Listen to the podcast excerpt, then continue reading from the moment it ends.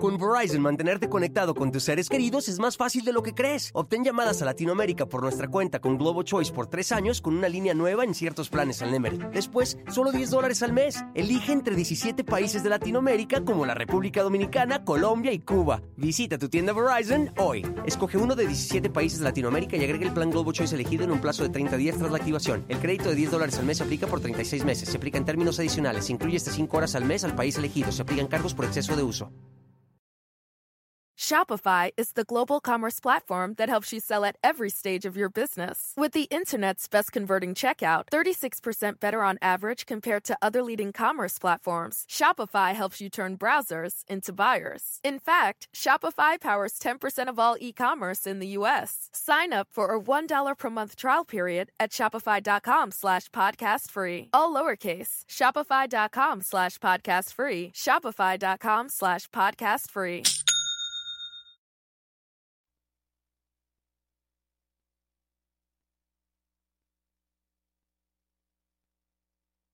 Es un hecho y lo sabemos. El eslabón más débil del Estado mexicano son los municipios.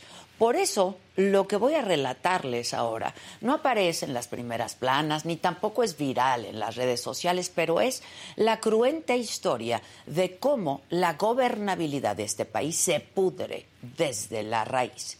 Yuridia Medina fue alcaldesa de Santa María del Río en San Luis Potosí por solamente 17 días así como lo escuchan, 17 días. Renunció. Y renunció porque recibió amenazas contra ella y su familia.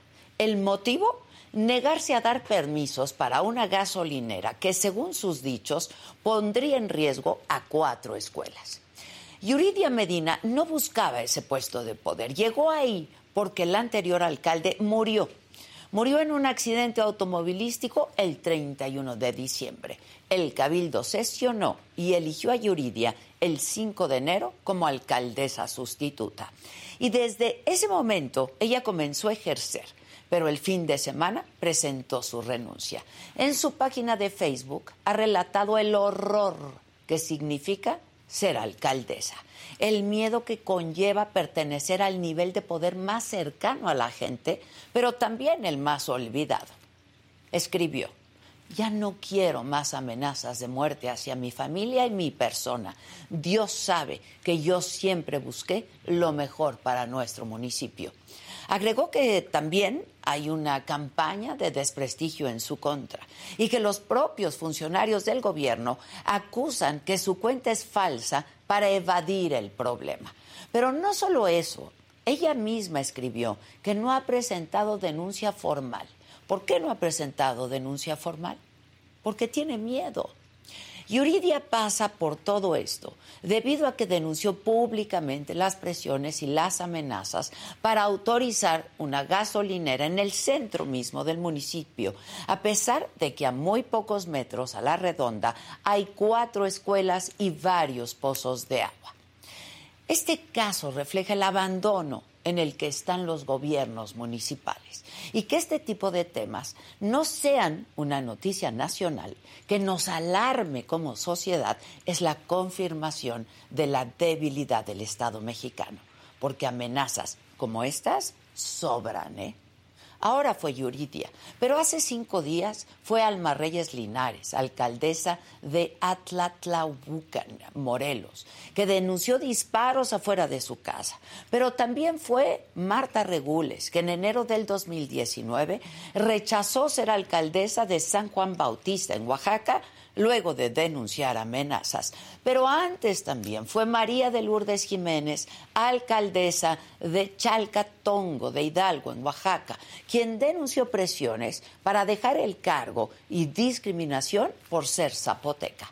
Y antes de ellas fue Valentina Rosendo, quien renunció en el 2015 a su candidatura en Nacatepec, en Guerrero, por lo mismo, por amenazas. Y antes de ellas hubo más muchas mujeres más que padecieron amenazas y agresiones, mujeres que llegaron a puestos de poder y que fueron atacadas, vulneradas y embestidas para arrebatárselos. ¿Por qué? Porque se puede. Porque en este país, en este país, no pasa nada. Las amenazas a alcaldes son dolorosamente frecuentes. Ahí parte de la explicación de que ese nivel de gobierno sea el más débil. Eso todos lo sabemos. Y lo peor es que lo viven cada día.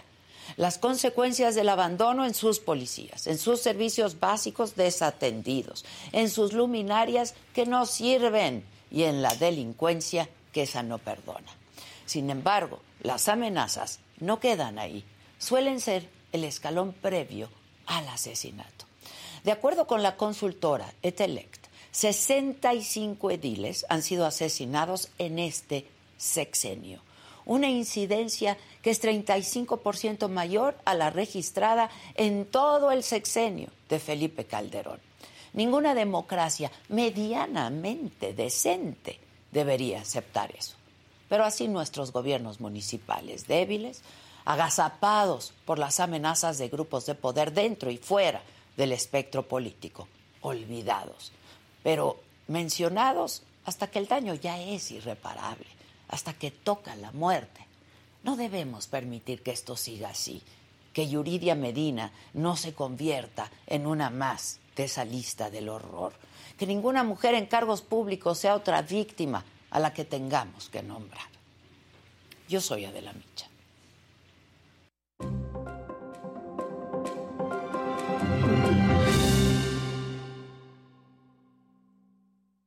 Hola, ¿qué tal? Muy buenos días. Los saludo con mucho gusto hoy que es martes, martes 24 de enero. Los temas de hoy. El Frente Cívico Nacional convocó a una concentración ciudadana en el Zócalo de la Ciudad de México para el próximo domingo 26 de febrero en defensa de la democracia y en contra del llamado Plan B de la reforma electoral presidencial. En información financiera, en la primera quincena de enero, la inflación anual se ubicó en 7.94%, es la más alta desde el 2001. Además, en el inicio formal del juicio contra el exsecretario de Seguridad Pública, Genaro García Luna, testificó el narcotraficante Sergio Villarreal, mejor conocido como El Grande, quien afirmó que se le entregaba de millón a millón y medio de dólares cada mes para que la entonces AFI favoreciera al cártel de Sinaloa y debilitara a sus rivales. En la mañanera, el presidente López Obrador habló de este juicio y dijo, no queremos que pase de noche o que la gente no se entere, porque no le tenemos confianza a los medios convencionales en el país, porque guardaron silencio durante mucho tiempo. Eso dijo esta mañana el presidente. En la Ciudad de México se registró otro incidente atípico en el metro. Fue en la línea 7, en la estación Barranca del Muerto, que tuvo que ser desalojada, suspendido el servicio por un cortocircuito. Veinte personas se intoxicaron por el humo. En información internacional, en California, dos tiroteos en Half Moon Bay dejaron siete muertos y un herido. El atacante, un hombre de 67 años, llamado Xiao Chun Li, ya fue detenido. En los otros temas, Bardo, de Alejandro González Iñárritu, está nominada al Oscar en la categoría de Mejor Fotografía. Pinocho, la película de Guillermo del Toro, fue nominada al Oscar como Mejor Película Animada. Y Le Pupil, de Alfonso Cuarón, fue nominado como Mejor Cortometraje. Murió murió el gran comediante Polo Polo a los 78 años de edad. De todo esto y mucho más estaremos comentando junto con todos ustedes esta mañana. ¿Quién me lo dijo Adela? No se vayan, que ya comenzamos.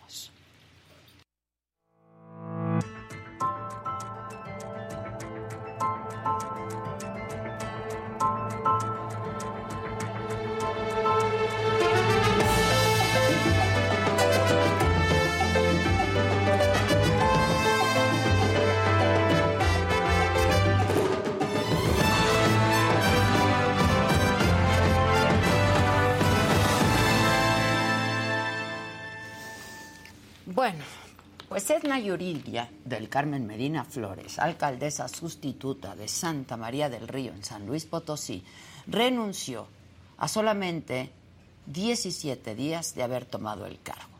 Ya no quiero más amenazas de muerte hacia mí y hacia mi persona, escribió Yuridia Medina en su cuenta de Facebook.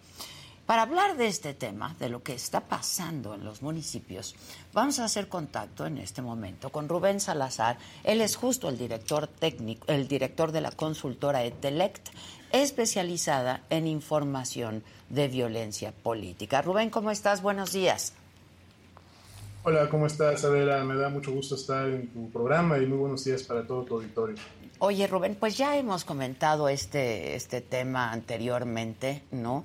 Eh, y se dan de manera muy recurrente estas amenazas en contra, sobre todo de alcaldes, de presidentes municipales, ¿no? Que son, pues, quienes más contacto tienen con la gente de verdad.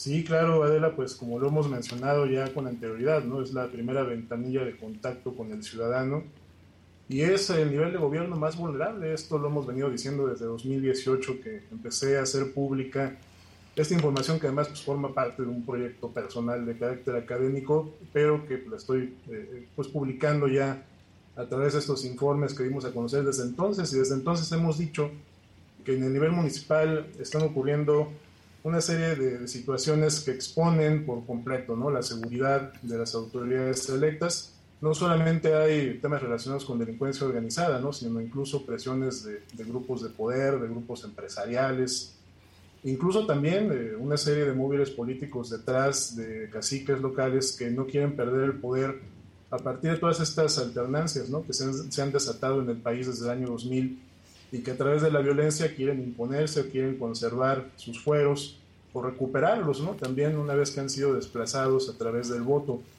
Esta situación, por ejemplo, en este sexenio, eh, ha, por lo menos ha generado ya un total de 61 víctimas mortales, ¿no? Entre ediles.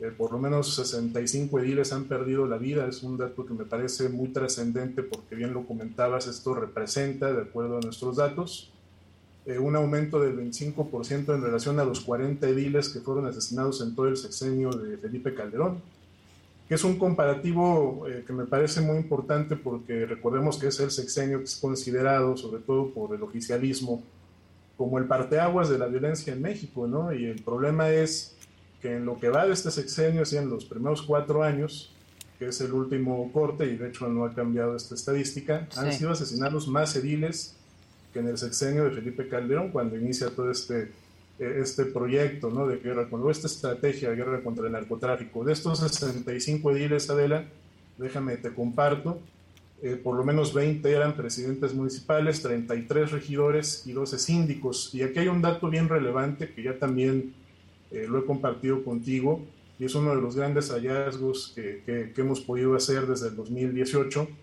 Por ejemplo, solo de los 20 presidentes municipales que han sido asesinados en el sexenio de López Obrador, el 80% eran opositores a los gobiernos de los estados, es decir, a los gobernadores. Es violencia política, todo parece indicar, ¿no? Hay un trasfondo, ¿no? En donde, mira, el gobierno y también muchos de los opositores siempre, inicialmente, yo recuerdo en 2018, ¿no? Acusaban de todo esto a la delincuencia organizada, en concreto a grupos de narcotráfico. El presidente así lo hizo en 2021 y a la fecha, ¿eh? muchos gobernadores, el caso del gobernador de Veracruz, con toda esta ola de atentados contra políticos y algunos ediles desde finales del año pasado y principios de este, él ha acusado directamente a las víctimas de estar relacionadas con grupos delictivos. De hecho, ayer lo comentó con este atentado que hubo de, un eh, político, un ex candidato de, de Fuerza por México, un partido local, que fue asesinado ahí en la carretera de Veracruz, ayer en una conferencia de prensa insistió en que muy probablemente esto se relacionara con ajustes de cuentas entre bandas rivales y que, iba, y que se iba a investigar, imagínate lo que dijo, que la fiscalía iba a investigar si la familia tenía nexos con grupos delictivos. Entonces esta siempre ha sido la narrativa, ¿no? De unos y otros. La oposición al principio no toma muy en cuenta esto, pero también lo manejó con una intencionalidad política, agregándole ahora que la delincuencia pues está operando política o electoralmente eh, en favor de Morena, ¿no? Un tema que me parece empieza a emerger ya con mayor fuerza desde el 2021, sin que hasta el momento hayan podido acreditar esta situación. De hecho, en, las, en los juicios que presentaron ante el Tribunal Electoral del Poder Judicial de la Federación, de esto no, esto no se ha comentado mucho, el tribunal eh, determinó que las evidencias que aportaron, que no eran más que reportes de recortes de periódicos, de todos estos casos de violencia que, por ejemplo, nosotros hemos registrado, no eran eh, lo suficientemente eh, válidas para acreditar estas conductas que señalaba la oposición en estados como Michoacán en particular, en donde señalaban que, que el crimen y el narcotráfico operó en favor de Morena. Es decir, ni el tribunal validó esta situación. Entonces, ¿qué es lo que está ocurriendo? Que se está politizando el tema. Del lado del gobierno, lo que pienso, Adela, es que todos estos atentados que están ocurriendo ya de, cara a los comicios del Estado de México y de los 2024... Que se va a poner pues peor después de... Va a ser lo mismo, ¿no? Porque el, oficialismo, ¿qué dice? Es que son grupos de la oposición que están intentando desestabilizar al país y al movimiento de la Cuarta Transformación con estos atentados. Me parece que esa será la tónica de lo que vamos a ver ya de aquí en adelante hasta el 2024. ¿eh? Y, esto, por supuesto, no abona a que haya justicia en todos estos casos. Ahora, ¿qué más han identificado ustedes, no? Este, en cuanto a agresiones a los municipios y a las autoridades municipales. ¿Qué han identificado, Rubén? Que eso me parece que, pues ahí está el quid, ¿no? De este asunto.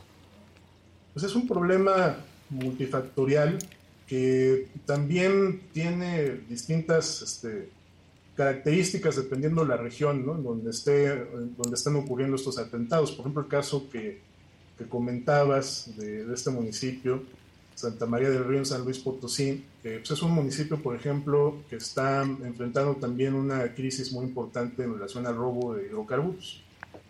Eh, hay muchos otros municipios en donde esto se asocia también con las presiones que ejercen muchas de estas bandas en contra de las autoridades electas, sobre todo cuando son eh, investigadas, cuando, por ejemplo, hay estrategias de coordinación ¿no? con, la federación o con los gobiernos de los estados para detener a, integrantes de estas bandas dedicadas al robo de combustibles. Tienen una característica muy peculiar estas organizaciones, por ejemplo, usan a las comunidades de escudo humano, ¿no? Las eh, organizan también para repeler a muchas de estas autoridades y evidentemente las presiones que están ejerciendo sobre estas autoridades, en primer lugar para controlar las policías municipales, para que éstas eh, pues jueguen el papel de, en lo que se refiere a, pues, a labores de alponeo, de contrainteligencia sobre operativos federales o estatales. Estas presiones son muy comunes Aquí lo que reportó la alcaldesa que renunció, que esto no es común, ¿eh? que alcaldes o alcaldesas renuncien a, sus cargos por amenazas, eh, es que había, había, se había negado precisamente a, aceptar sobornos para entregar permisos, ¿no? A gaseras o gasolineras. Sí, sí, sí, Pero se asocia con este otro contexto que te comentaba, ¿no? Es un municipio en donde hay, hay tomas clandestinas que se han detectado en meses recientes y esto es en lo que tiene que ver con el robo de combustibles que afecta también otras entidades muy importantes como Hidalgo, Puebla, en el caso de Guanajuato, en donde de hecho surgieron excisiones de cárteles hegemónicos como los Zetas, el cártel Jalisco, que se dedicaban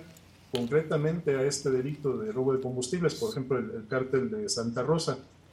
Entonces, claro que estas son presiones que tienen que enfrentar muchas de estas autoridades y se conjuga Muchas veces también este dato es bien importante, que también hemos identificado, es un hallazgo importante, también con la discriminación que, que, padecen de parte de autoridades estatales y federales a la hora de solicitarles protección. Déjame decirte, por ejemplo, de los eh, ediles que han sido asesinados en este sexenio, e incluso históricamente, en los últimos 22 años han perdido la vida 231 ediles. Okay.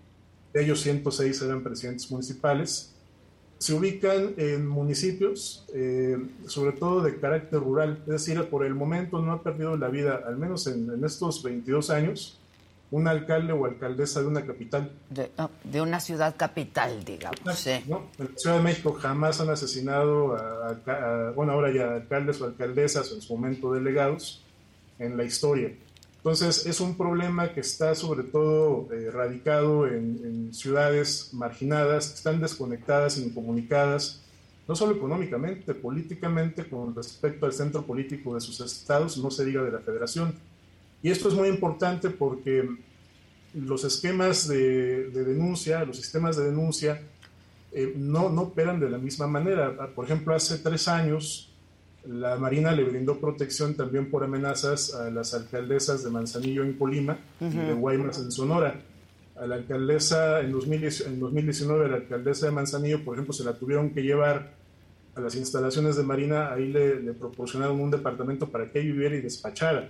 Todos los alcaldes y alcaldesas que sufren estas situaciones de amenaza deben conocer estos sistemas de protección. Hay protocolos que deben también eh, conocer y, de los cuales pues también la autoridad tiene que proveerles diversos mecanismos, diversas medidas cautelares de protección, que es muy importante para que no, no derive esto en, atentados que puedan poner en riesgo su integridad. Pues es que de pronto decimos, no hay coordinación entre los tres poderes, pero los municipios pues están muchos de ellos completamente abandonados. Hablabas de las policías en municipios, pues si es que hay policías, ¿no? Este, Así es. Esa es, la, esa es la verdad de las cosas. Ahora, eh, ya que te referías ya eh, particularmente al caso más reciente, este que nos ocupa, de Yuridia Medina, y también hablabas de este asunto multifactorial. Eh, por un lado es mujer, por otro lado ella denuncia públicamente, pero a través de su página de Facebook, ¿no? Que es un medio que está desacreditado. Afirma que no va a ser una denuncia formal. Y ¿Por qué no la va a hacer? Pues porque tiene miedo. ¿No? Entonces, ¿qué queda para esta mujer? Eh, eh, vamos, ya renunció, pero ¿qué queda contra, contra esta mujer? ¿Y cómo lees el hecho de que no haya denuncia, de que pues no acapare las primeras planas, eh, etcétera, etcétera, como si no fuera importante, ¿no? Este y que no quiera hacer una denuncia formal y que no se le esté dando pues otro tipo de seguridad, ¿no? Y de protección. Sí, mira, de hecho, eh, con base en los resultados de muchas de, estos estudios que hemos realizado, eh, de hecho uno muy particular que hicimos para el Instituto Electoral de la Ciudad de México en 2019, lo que logramos descubrir es que, por ejemplo, de los distintos tipos de violencia hacia los políticos, la que más afecta a las mujeres, pues evidentemente es la de tipo psicológico, es decir, la, mayor parte de las agresiones que van dirigidas hacia las mujeres que tienen actividades políticas son las amenazas, las intimidaciones, situaciones de acoso, y tienen un mayor impacto sobre las mujeres con respecto a los hombres, es decir, estamos hablando de una violencia desproporcionada en este sentido, porque las mujeres en, en la política sufren otros tipos de discriminación, de tipo económica, de tipo laboral, eh, y esta situación evidentemente eh, provoca eh, pues, un, mayor nivel de vulnerabilidad para las mujeres que están ejerciendo estas, ya sea cargos electos o que aspiran a algún cargo de elección. Incluso mujeres que dentro de los partidos políticos también están aspirando ¿no? a ser consideradas para poder pues desempeñar algún, algún tipo de candidatura o algún tipo de liderazgo al interior de sus propios partidos. Es una situación que incluso te, puedo comentar, si nosotros integráramos todo lo que son los casos ya de violencia política de género, es decir, no solo hay motivaciones o móviles de, carácter político, sino también en virtud de género, es decir, cuando se agrede a una mujer en la política por el simple hecho de ser mujer, las agresiones se dispararían aún más, y de hecho serían más las mujeres en la política que están siendo agredidas en México con respecto a los hombres. Hace dos años que nos vimos en tu estudio, te di a conocer que en todo el proceso electoral del 2021 hubo 1.066 agresiones en total. Si añadiéramos además la variable de violencia política de género, que es un dato oficial, ahí sí hay una estadística, estaremos hablando que del, del universo total de agresiones, prácticamente el 60% fueron en contra de mujeres en la política.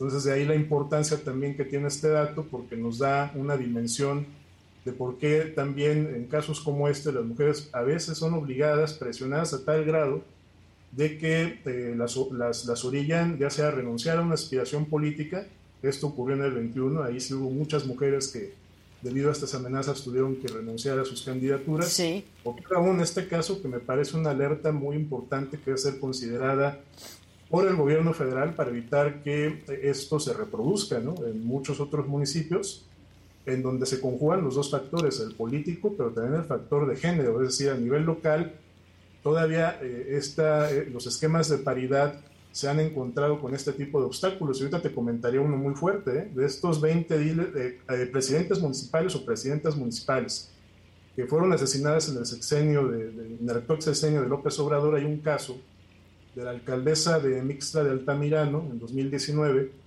que pierde la vida, la asesina un, grupo de civiles armados, pero ahí sí, ahí sí hay una sentencia sobre los autores intelectuales y materiales de este atentado. Se determinó que eran móviles políticos. Quien la manda a asesinar era el síndico y su esposa, que también era exalcaldesa de ese municipio de Mixtra de Altamirano en Veracruz porque la alcaldesa eh, Marisela Vallejo no quiso eh, renunciar al cargo para dejárselo al síndico, le habían ofrecido dinero, la alcaldesa no quiso, se negó y la mandaron a asesinar. ¿Qué cosa? Es decir, un, alcalde eh, ejerciendo también ¿no? esta visión patriarcal de la política a nivel local, diciendo es que ese cargo es para hombres, se lo quiso quedar, no quiso la, la alcaldesa que por cuestiones de paridad gana ese, ese espacio en su partido y luego gana la elección, y la asesinan en, represalia por no quererse hacer a un lado. Entonces, más para darnos una idea de lo que pasa a nivel local. Que tampoco se puede descartar que esto esté ocurriendo en este caso, ¿no? El de Yuriria, porque este, ella acusa con nombre y apellido, ¿no? Ella hace responsable eh, a determinadas personas con nombre y apellido de lo que pueda pasarle a ella y a su familia. ¿no? Este, hasta ayer, pues ella tenía mucho miedo de hablar y de hacer una denuncia formal eh, y luego subió eh, también en su página de Facebook otra declaración en donde dice que hoy a las 3 de la tarde hará un en vivo, ¿no?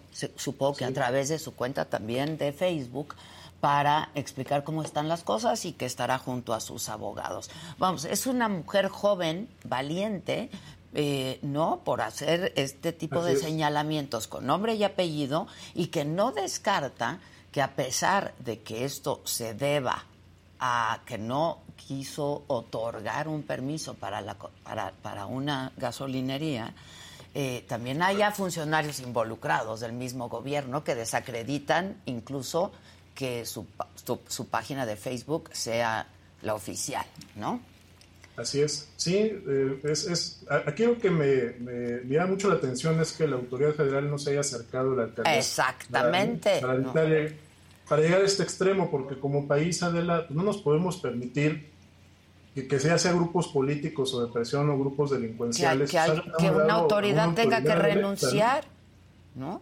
Te voy a poner un ejemplo de lo que está pasando en Estados Unidos también. ¿eh? está, o sea, en todos lados se cuecen habas. En Estados Unidos, recientemente, la policía del Capitolio dio a conocer que en 2022 hubo más de 7.501 hubo 7.501 amenazas en contra de congresistas, tanto republicanos y demócratas. Y hay de todo, ¿eh? gente que llega armada a intimidar a algunos congresistas en sus supongo que hoy más que antes. Mucho ah, desde más. desde la toma del Capitolio. Exacto. pues han habido hechos inéditos ¿no? en Estados Unidos. Es lo que se plantean, por ejemplo, en Estados Unidos, que no se pueden permitir otra toma del Capitolio y que no se pueden permitir que asesinen a algún congresista, sobre todo por diferencias de tipo político. Entonces, ¿cómo en México es que la autoridad federal, cuando en su momento ya le brindó protección a alcaldesas que estaban siendo amenazadas, incluso las tuvieron que trasladar a instalaciones de Marina para, para, garantizar su, su, protección, pues ahora se están haciendo de la vista gorda con este caso ¿no? de, Santa María del Río en San Luis Potosí y no estén eh, pues activando los mismos mecanismos para evitar que esta situación se reproduzca evidentemente ante la omisión o ante el desinterés de la autoridad por evitar que una autoridad por la que votó la ciudadanía tenga que renunciar por las presiones de distintos grupos, en este caso los que está señalando ella, grupos de presión económica o empresas. Es decir, esto, esto evidentemente tiene que, ser eh, atendido de la misma manera cuando hay alcaldes que están siendo amenazados por delincuencia organizada.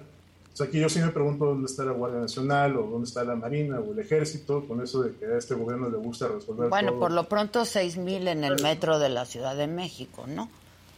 Pues es que me parece que ahí tenemos la respuesta de por qué no estamos viendo una reacción oportuna ¿no? de la autoridad en este caso. Entonces, ¿y cómo puede haber gobernabilidad cuando están habiendo, no? Alcaldes. Y es una pésima señal, ¿no? Para lo que estamos esperando nosotros en el 2024. Exactamente.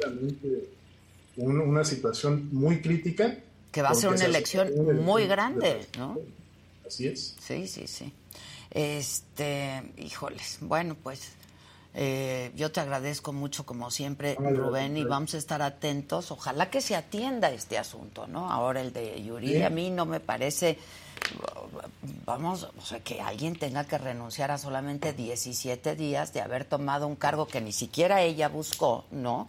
Por recibir amenazas y que nadie esté atendiendo esta situación, ¿no? El gobierno federal. Claro y un tema a considerar también que la mayor parte de las víctimas eh, eh, están, son, pertenecen a partidos opositores a los gobiernos estatales. Sí, sí. Esto puede convertirse también en un obstáculo, ¿no? En la medida que las fiscalías responden a intereses políticos de sus jefes, que son los gobernadores. Hemos visto infinidad incluso ya de, diferendos, ¿no? O, conflictos incluso ya de tipo político entre fiscalías de distintos estados, porque son de distintos partidos hay infinidad de obstáculos políticos ¿no? para que esto se resuelva desde el ámbito de la justicia, ¿no? de lo que es la procuración e impartición de justicia, porque estos casos no pueden quedar impunes. Pues sí. ese es un problema que, debe atender la autoridad. Insisto, estamos a tiempo, a un año de que, inicien los comicios federales, para evitar que pues, un mayor número de autoridades electas o, aspirantes a estos cargos, que es el nivel más vulnerable, sigan estando expuestas a, a estas agresiones. Terrible, terrible. Ojalá que se atienda por lo pronto este asunto, ¿no? Vayamos de lo particular a lo general. Así es. Te mando un fuerte abrazo, Rubén, querido, y muchas gracias. Como Me siempre. estar contigo. muchas gracias. Te agradezco mucho. Este, híjoles, bueno, pues em, nosotros eh, buscamos a la alcaldesa el día de ayer, bueno, exalcaldesa, porque renunció a su cargo el día de ayer. Eh, y la verdad es que tenía mucho miedo de hablar, mucho miedo de presentar una denuncia.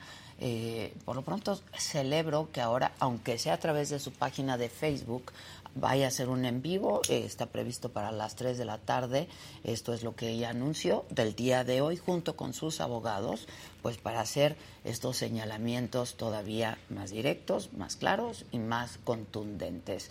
¿Y qué esperaríamos?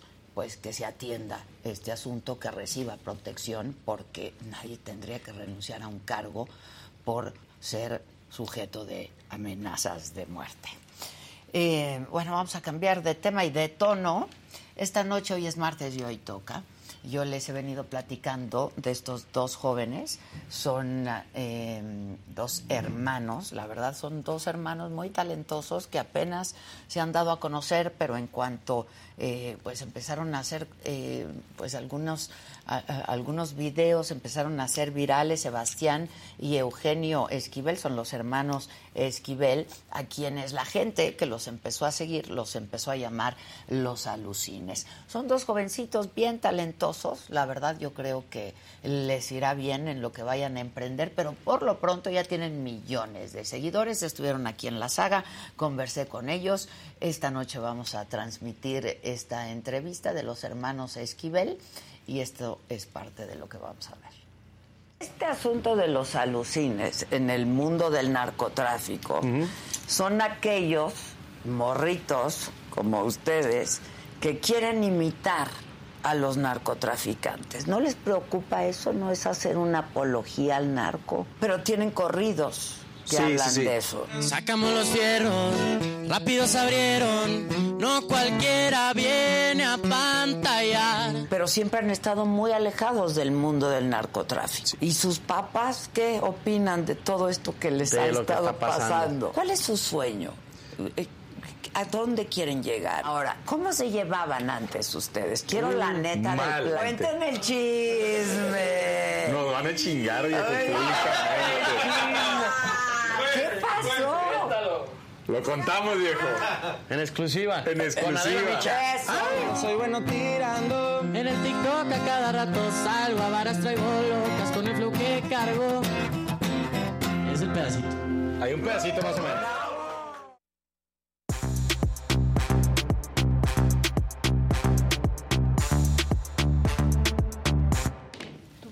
Bueno, no dejen de ver esta esta entrevista estuvo muy divertida. Hay que aceptar lo que sí nos gusta. Pues la verdad sí, tuvimos que aceptar que sí nos pues gusta. Pues sí. Es políticamente incorrecto, pero... pero pues sí, nos gusta y lo hacen bien y seguro que les va a ir bien porque se quieren preparar, ¿sabes? Uno Claro. quiere ser actor, Sí. son chavitos que se quieren Pues sí. preparar, ¿no? Siento y, que y yo como y la tía. Adela les dije, hay que estudiar, Bien, ¿eh? claro, hay no que es- estudiar. no es así esto. nomás. O sea, está padre que les esté yendo a toda madre, pero hay que estudiar y hay que prepararse para lo que viene. Buenos días. Pues sí. Buenos, Buenos días. días. A la Buenos tía Adela le andan pidiendo trabajo en Twitter, ¿verdad? Que estábamos platicando Ah, eso el sí, otro día. andan Sigan mandando sus Sí, Ustedes currículums manden, ustedes manden.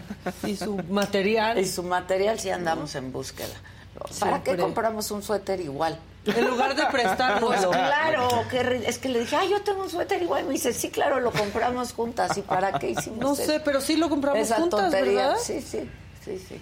Bueno, pues era Bueno, un día que no. decidieron. No, porque, ay, vámonos con el mismo suéter. Nunca Ya hemos seguro. hecho eso. Sí, bueno, Tenemos los tenis. mismos zapatos. Sí. ¿no? Solo una vez, en realidad. ¿No? De gemelitas. Sí. Pero pues, bueno, me lo voy a poner Es buena porque hace actividad. mucho que no me lo pongo. ¿Cómo están? ¿Todo Muy bien, todo bien, Yo todo estoy bien. súper contenta por los mexicanos, ¿eh? ¿Qué Ah, tal, sí. eh? Los Qué buen despertar. La verdad, Bien. sí.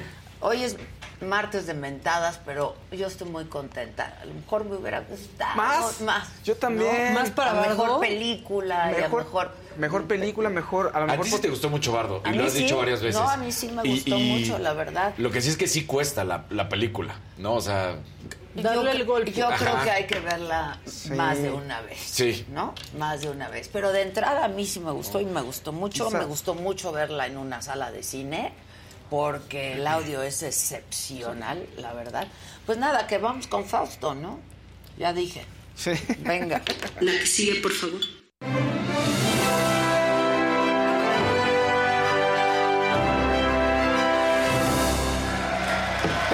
Nominaciones al Oscar. Está bonito. Hay una que nos estamos agenciando.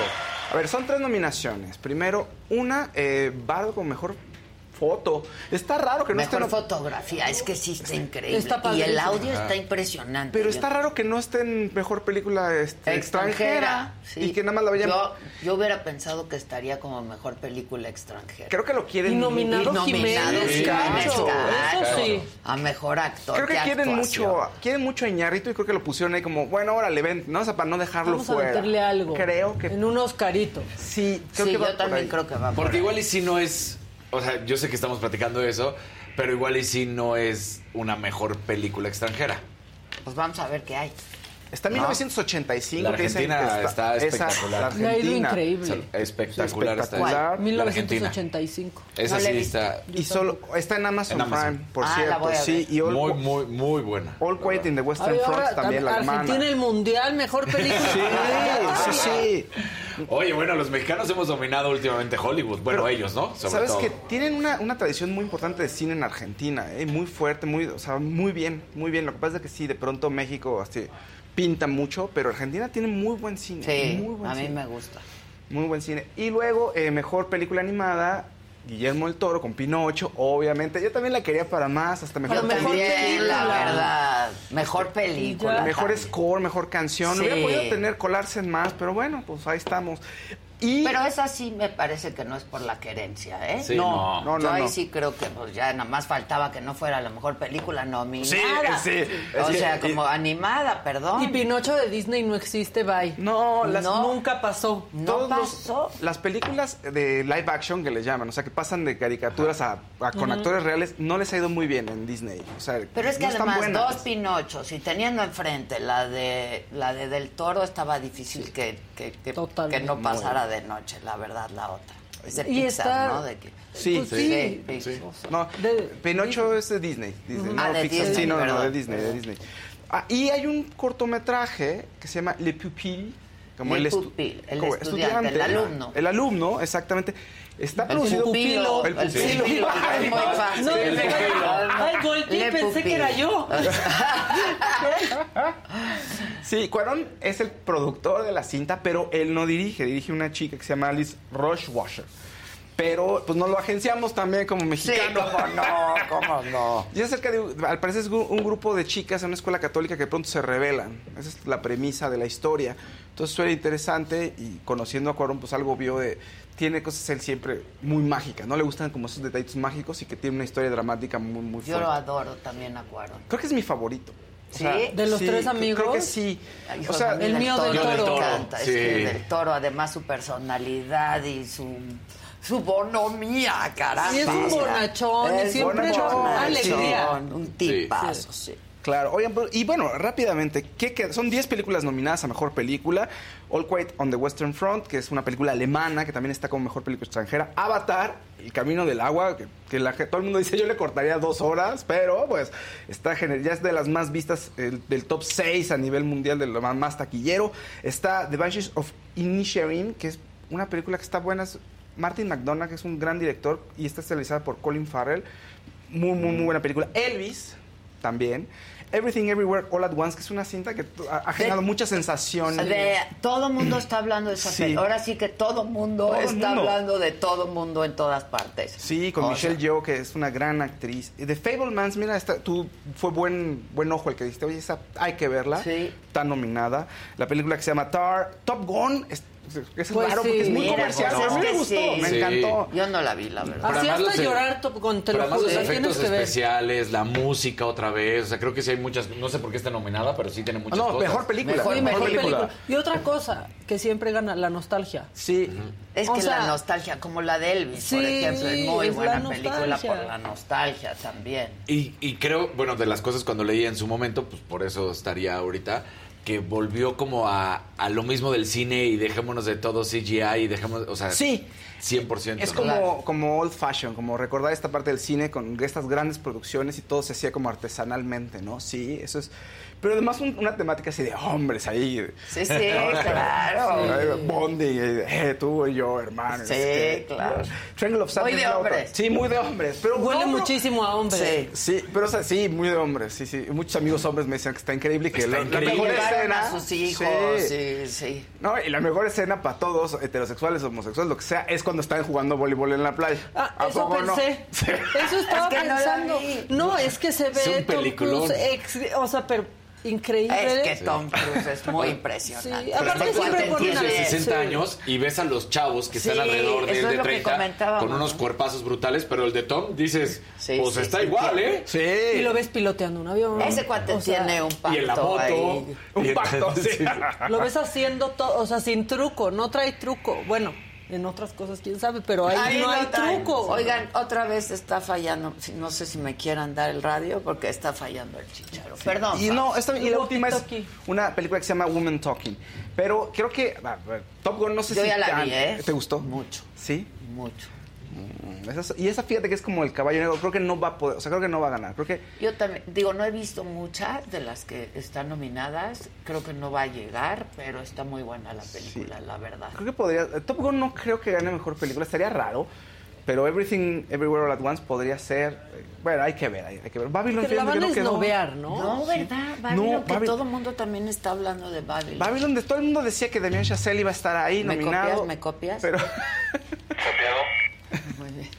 Decían que fue muy rudo. O sea, Babylon trata acerca de la transición de Hollywood, del cine eh, silente al cine eh, con sonido.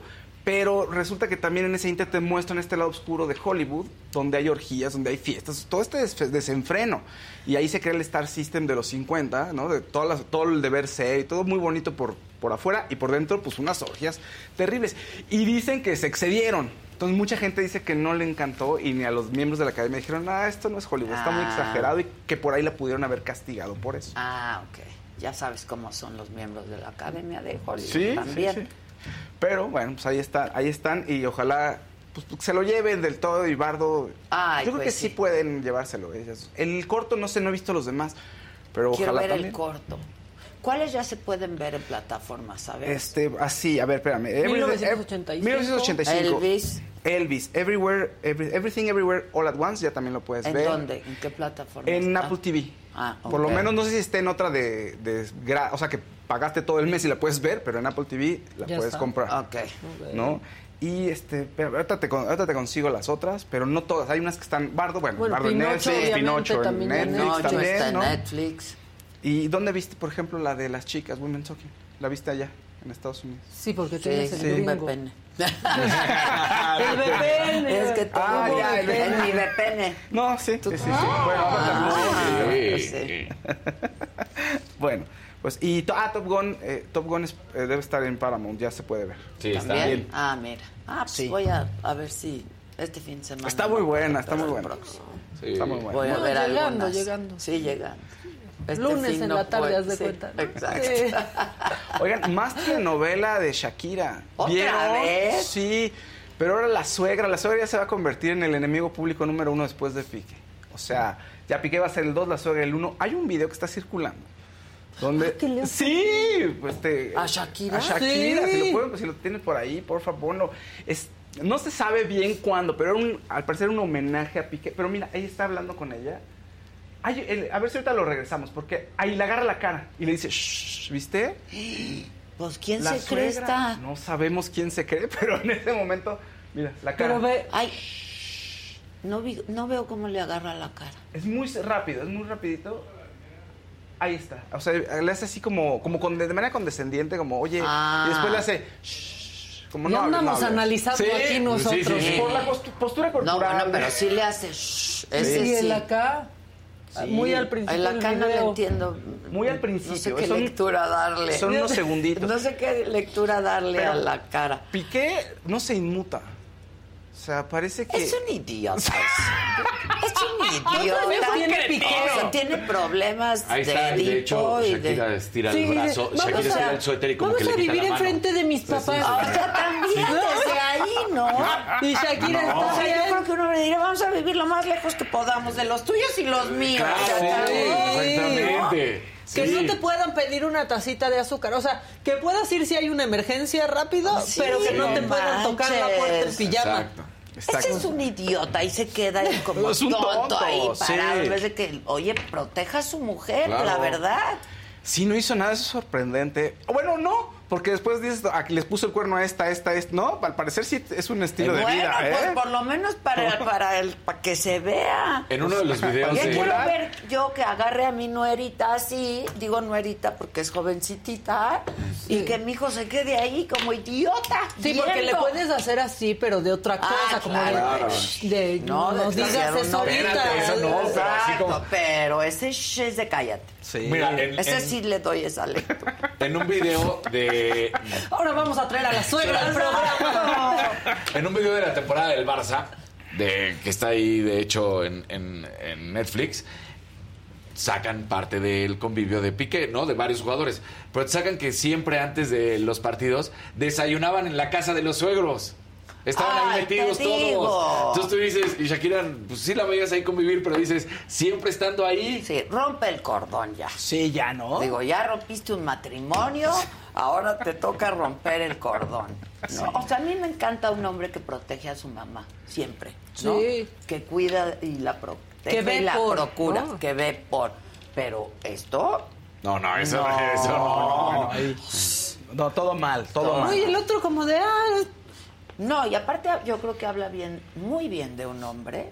El que tenga una relación bonita con su madre. Pues claro. No, y que la Va a quiera y la bien cuide. a ti. que- Exactamente. Sí, claro. ¿no? Porque eso significa Eso que a ti habla. también. Pero esto, No, perdónenme, y no. como y- vamos a volver a verlo. Venga. Que dije que lo ponga. Sí. Quiero Se ver quita la, la tocada de la Es cara. que es muy, son segunditos. es enanos, muy, breve. antes. ¿verdad? Ahí, Ahí, Ahí ¿Ya está. viste? Ay. Y el otro ahí. El otro ¿Sí le será? Plática. El A otro ver qué está diciendo Ah, la le agarra la carita. Sí, le agarra como- la carita y Sí, le con dice, descendiente, con descendiente. Y Shakira luego como que parece que el... Y Piqué así como yo me veo bien, no tengo ningún problema y Ajá, sí, sí, ¿no? sí. En fin. Sí parece brujilla ella, ¿eh? Ya ¿No? analizando todo el Ahora, tema. sí Shakira cumplió el sueño de muchas exnueras de poner una bruja ¿Cómo? en el balcón A ver, y que sí. la suegra lo ¿Quién es el personaje más odiado? Siempre la históricamente suegra, la ¿no? suegra, La suegra. Sí. Ahora, A ver, pongan eso. se dice... La suegra que para las la mujeres. ¿no? Y el suegro Para para, los yernos. No sé, Ok. yo creo que es la suegra. O sea, a quien La siempre se le ha suegra. dedicado no, las que- no salgas a defender a tu No, no, suegra. no. Sí, no, yo la los que verdad. la quieren Y que a tu suegro ves el americano Sí. con él ya todo. Pero al contrario iba a decir que siempre a quien se le ha dedicado las canciones de que siempre se La ha sacado es a la suegra. Polo Polo le hacía Sí. chistes Sí, a la suegra, exacto. seguro. Polo, Sí. Ahorita hablamos de- Ah, Mira, Ya suerte o no es diferente, pero la Sí, suegra. claro. Sí, ¿no? Yo le pregunté a mi nuera, oye, ¿tú sí me tienes cariño? ¿No? Pero que eso la- es muy de la suegra también. Eso no se pregunta. ¿No? No. Porque estábamos ¿Por hablando qué no te va a decir, justo- pues me caes más o menos? No, te va a decir, No, ay, no, sí, no, claro pero que te pues, quiero. No, depende. O sea, conociendo a mi nuera, yo sé que, que contestaría, ¿no? Pero estábamos platicando justo de las suegras. Diría, lo que siente. A ver, mi nuera. Sí, sí, sí, sí, sí, me consta. Sí, a mí también me consta. Pero es muy de la suegra Clara y concisa. "Ah, es que tú me quieres, No, ¿verdad? estábamos hablando de que las suegras son personajes muy odiados porque luego también podemos ser muy entrometidas, ¿no? Cuando La nace el bebé. Muy entrometida. Ah, Algo que nos Muy quieras contar. Algo No, que cuando me estás diciendo que defiendo porque la quiero no. mucho, luego digo, Por ejemplo, por ejemplo, cuando nace el bebé, Se ¿no? transforma. Y si la suegra es mamá de la mujer, Dios mío, Sí. ¿no?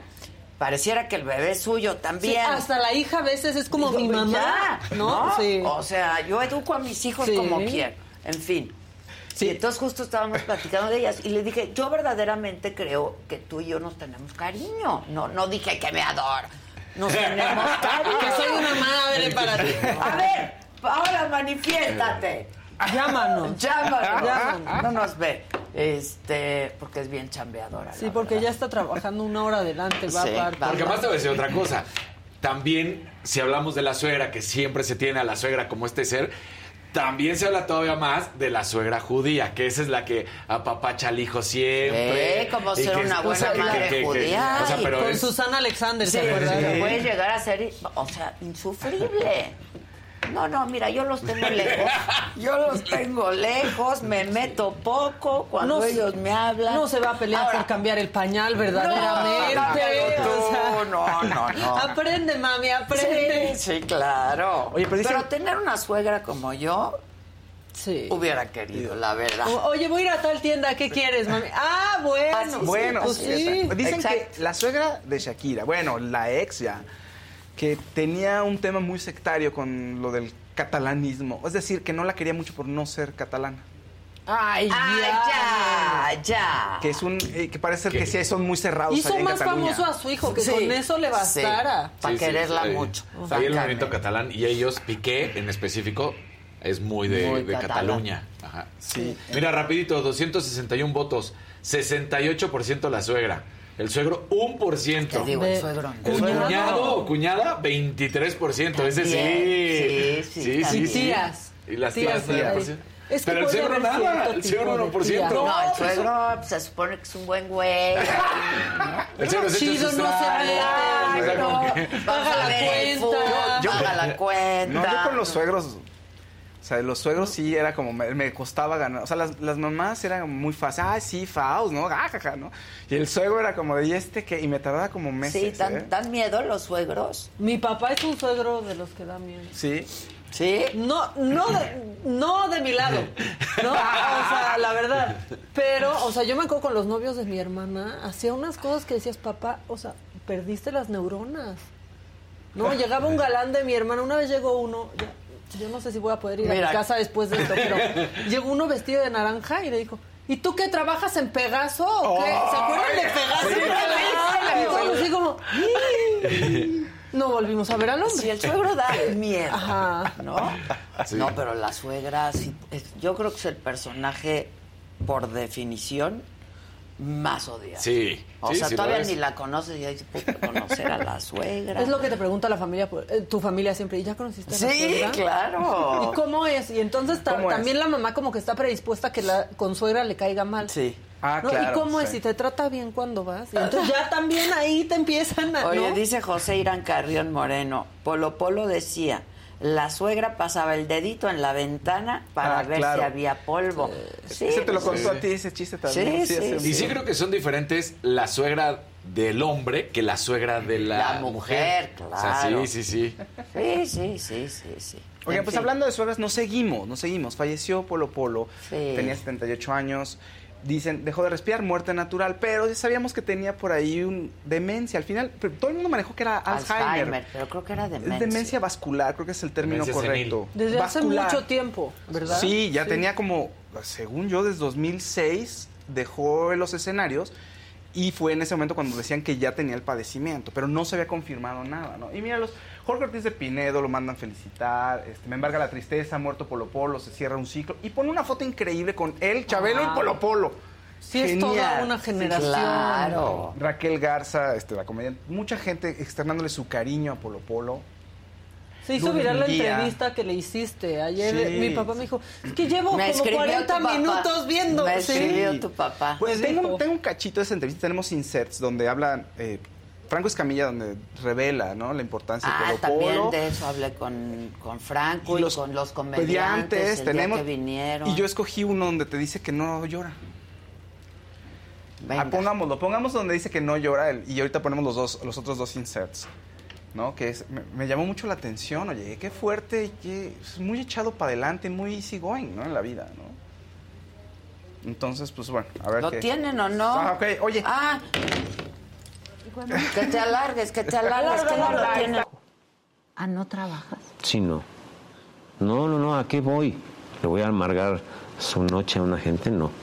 No, yo trabajo porque me gusta. Bueno, pero también es tu, pues es tu profesión, es lo que haces. Sí, eres sí. comediante, cuenta chistes. Sí, sí, ¿Qué eres? y de eso ¿Cuenta chistes? Lo ¿Qué que dirías sea. que te da igual? sea. Cómico, cuenta chistes, comediante, lo que sea. Yo hago mi chamba Esta, famosa frase, digo, en 40 años, ¿cuántas cosas no le pasan a uno en 40 años? Y cuando a veces dices, no, pues es que hoy yo de reírme ni de contar chistes tengo ganas. Entonces, No, fíjate que nunca me han dado ganas de no contar chistes. Me, da, me gusta mucho, me gusta mucho mi cuando trabajo. estás triste, cuando estás dolorido. Nunca estoy cuando- triste. Nunca estoy triste. Nunca en mi vida estoy triste. Me río de mis propias estupideces. Nunca estoy, de veras nunca estoy triste. O sea, O sea, mm, ¿cómo, Polo? Pues dinos cómo. pues nada más no estés triste. Es muy fácil. Qué set ese, ¿eh? Está bien bonito, ¿eh? La luz de la mesa era Es que-. Y el juego del, de- que te ves allá enfrente del No, monitor. y- Estaba padrísimo Sí. ese set, sí. Oigan, y los Ahí lo diseñé. y los otros Una servidora. Este, Pues es de pongan- los sets que más me han gustado. Este, por supuesto. Sí, pero mujeres será- trabajando. ¿Tú crees que podamos rescatar algo de mujeres trabajando? Que era, era una mesa Era nada, al centro era y nada. O sea, me fui al de centro a ¿no? cosas de construcción. A ver si Charlene y luego rescatamos algo. Perdón. sí sale. Pónganse a chambear. Ok, luego. Pongan los inserts, ¿no? El de Escamilla y el otro. Me, este, gracias, Gis, por decir, por avisármelo. Gracias. Venga. ¿Qué ¿Quién tal? dirías que es tu maestro? O sea, no que haya sido tu maestro, pero que admires profundamente ¿En español? la comedia. Polo Polo. ¿Qué tal Polo Polo? Es el rey de la comedia. Qué bárbaro. Yo hice un par de entrevistas. Tienes que ver una Ya entrevista. las vi. Claro. No podía parar de la risa. Es Me que- encanta cuando le preguntas, ¿es difícil hacer reír? Y dijo, no. Si eres bueno, no. Si eres bueno. Si eres malo, pues sí. Pues sí. Pues sí, Y yo pues estaba sí, casa. Dije, wow. Es, Es, que, wow, es tan simple la respuesta y es cierto, si eres bueno. No, y estábamos hablando del que, del que realmente revolucionó la comedia. Entonces, Sí. soy fan de Polo Polo desde que, desde que me acuerdo. O sea, mi papá tenía cassettes de Polo Polo y yo los escuchaba escondidas. Luego ya me dieron permiso con la condición de ¿De? que si bajaba mi promedio o si me escuchaban decir groserías, No, pues no lo. ya no lo digo. Entonces, yo en mi casa no decía groserías. Ok. Pero nada más salía y ¡Ay, órale! sí con me dejaba todo. ir. Cuando surge Polo Polo, a muchos se nos retorcía el hocico de la envidia. No, A mí. a mí no. Bueno, a mí sí. ¿Por qué? ¿Por qué? Por el éxito que tenía. Pero gracias a Polo Polo, yo empecé a decir groserías. Qué bueno es Polo Polo. Yo hice Muy una bueno. entrevista con él. Ay, ya tiene un buen... ¿Qué tendrá? Como ocho años. Una maravilla el Polo. Vean esa entrevista. Yo, de verdad, ¿Está no en YouTube? Sí, está en YouTube. Ok. No dejé de reír un solo Estábamos, momento. estábamos en, el, en el aeropuerto y llega una señora y dice, ¡ay, Polo Polo! Y César Bono y juntos. Y voltea Polo Polo serio y dice, ¿qué no sabía que éramos amantes?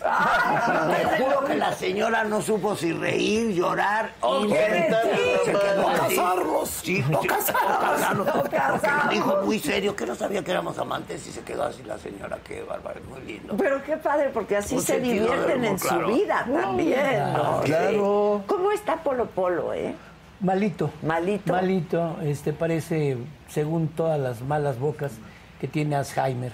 No me digas. Este, No, pero él dice que no. Él dijo, "Ma- eh, mis blanquillos, dijo. Sí, ¿Verdad? pero con H. Dijo mis blanquillos Mis con H. huevos. Sí. Mis huevos. Porque, Eso por ejemplo, el negro durazo no los tenía blanquillos. Negrillo. No,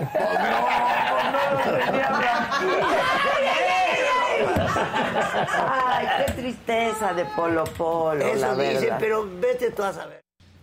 Híjoles. Pues sí, es un grande. ¿No tienes un fragmentito cuando me contaba un chiste y me cagaba de la risa? Y te, así? te morías de la risa. El de la suegra, el de la tierrita. No, ese no, no, pero tengo varios, a ver si hay un, un El, clásico, el del pajarito culito. No, es que... Es que yo- todo, Sí. pero al final El era del una tontería. chango, así, ese, no, ese era el gran Claro. talento. Al final no era nada, ¿no? Si alguien más lo cuenta ni te daría risa, pero el camino al chiste Exacto. era lo que te doblaba de, De de la risa. risa. A ver, por ahí está la escenografía de mujeres trabajando y además con dos grandes mujeres que yo quiero mucho, aunque ellas ya no me quieran. ¿Quiénes eran? Silvia Paz Ah, ya vi. Y, Sil- Ah. y Alejandra Y Alejandra. Guzmán.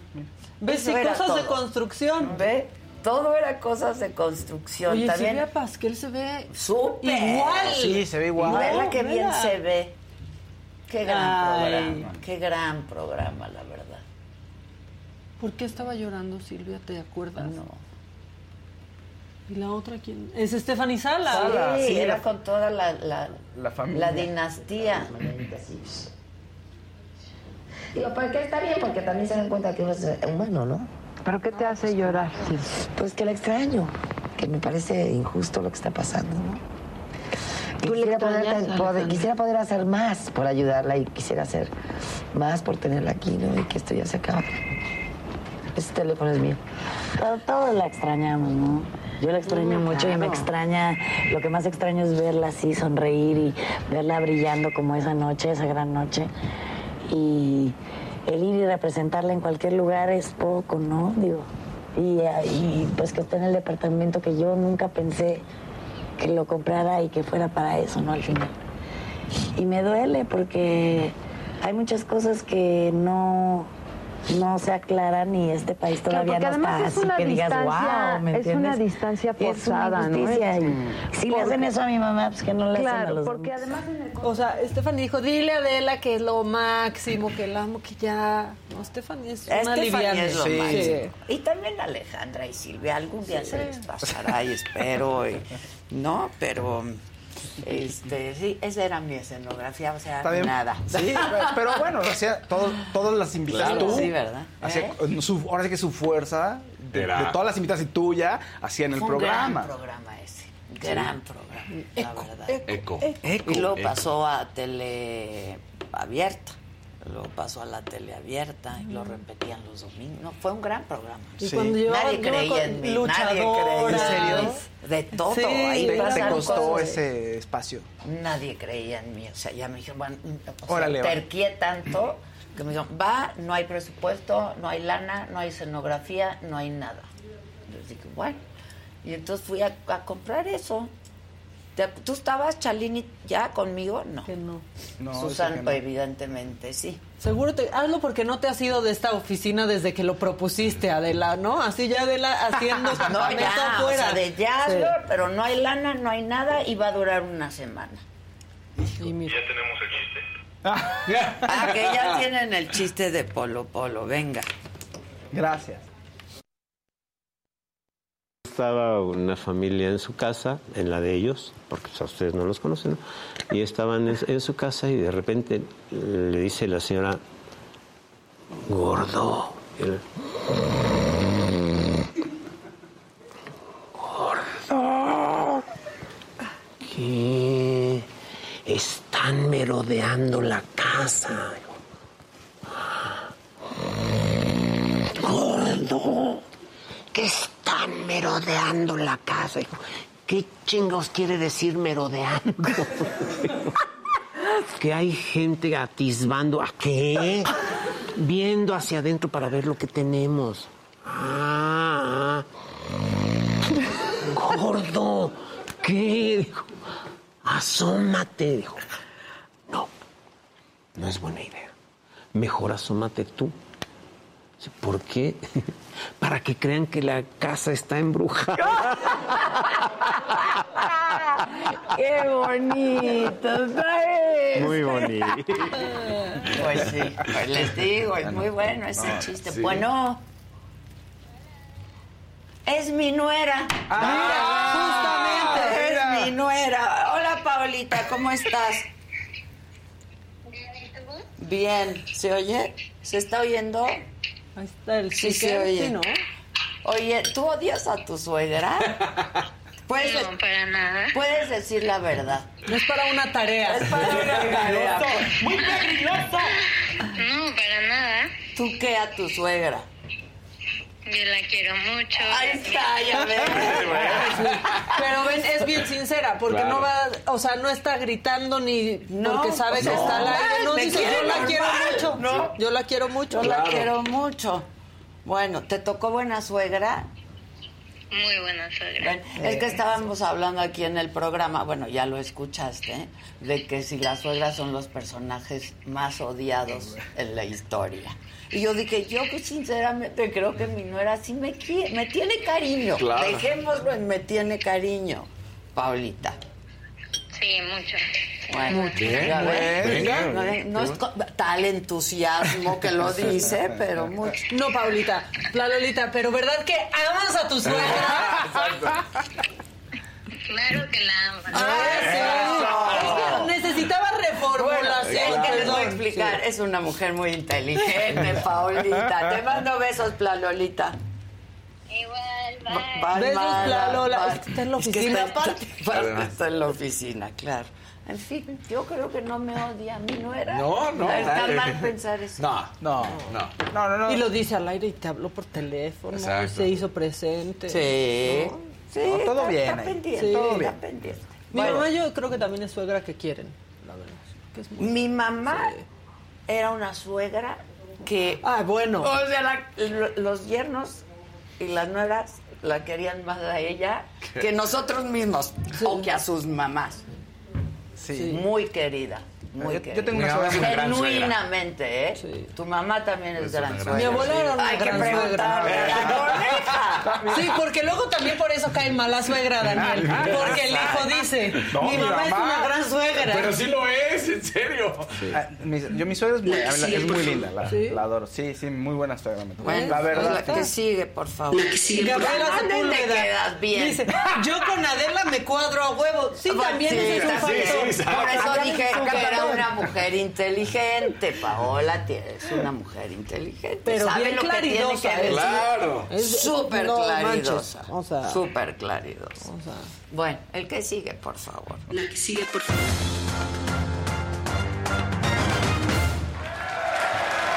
Gracias, muchas gracias.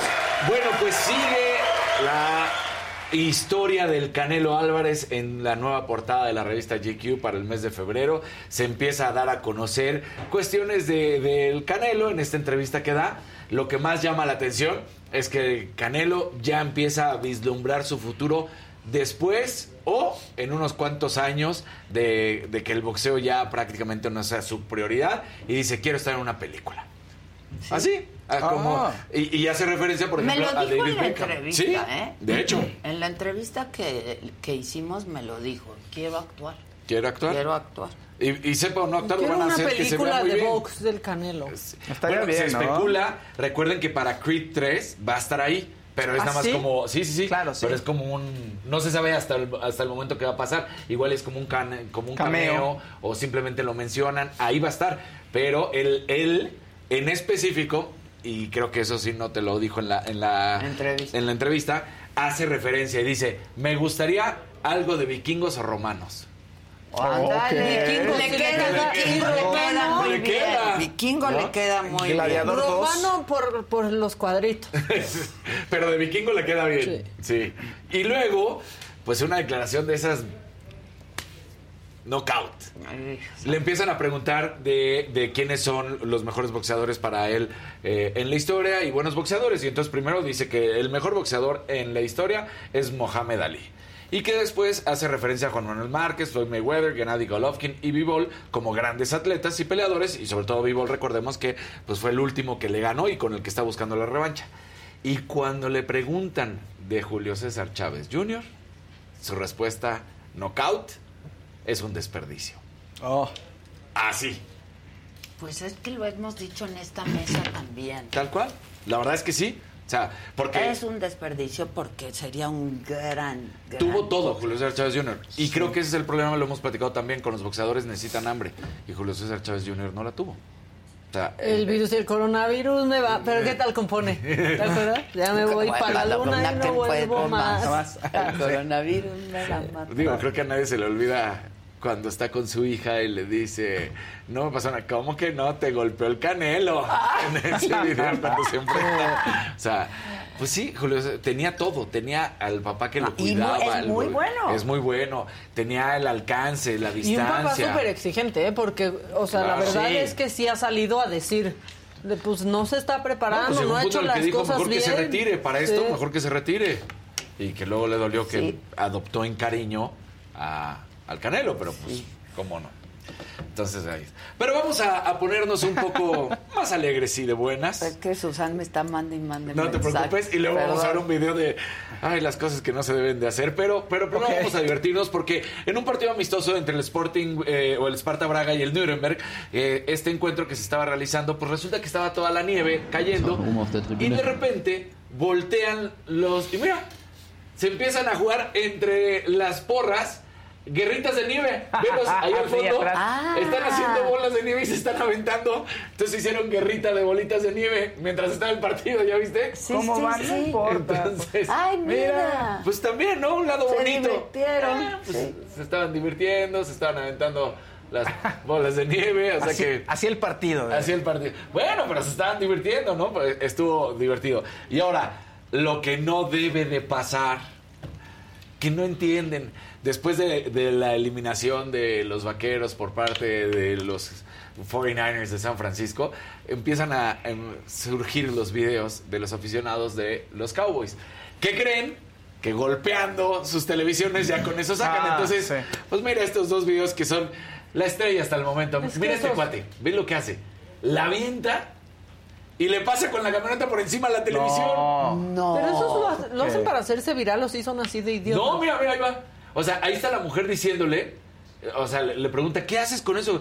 Ya estoy harto, 28 años, no funcionan para nada. Y tú dices, No, pero ¿qué? ponle que este puede ser un poco más de, más de show, ¿no? Pu- pudiera ser, porque este hasta se lo lleva a la camioneta. Pero el otro que traemos es al momento.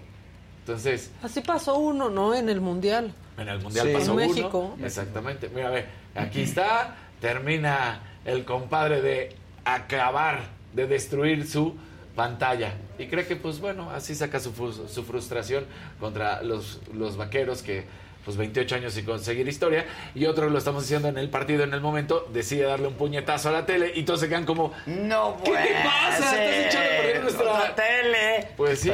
Oye, ¿cuándo es el Super Bowl? 12 de febrero. 12 de 12 febrero. de Los. Ángeles. En, en- no, en Arizona. Ah, en Arizona. En Arizona. Exactamente. ¿Por qué pensé que eran los El año pasado fue Los Ah, el año pasado. No, no. Una disculpa. Entonces, este, pues es en Arizona, ya traeremos algunos datitos, este, si quieres podemos soltar uno, es el único, la única sede en la historia del Super Bowl que se le quitó el Super Bowl porque en ese momento no reconocían a Martin Luther King. Ah. Entonces, ah, Y sí. luego, Entonces, como castigo, se les quita el Super Bowl, pasaron ya los años, ya recondicionaron su manera de pensar y, y ahí están, pero, ok, pero eso pasó. Pero no lo habían permitido No. ser sede. No lo habían Ah, permitido ser mira, sede. Está interesante ese Entonces, datito. ah, ah, ah, Qué bueno que no.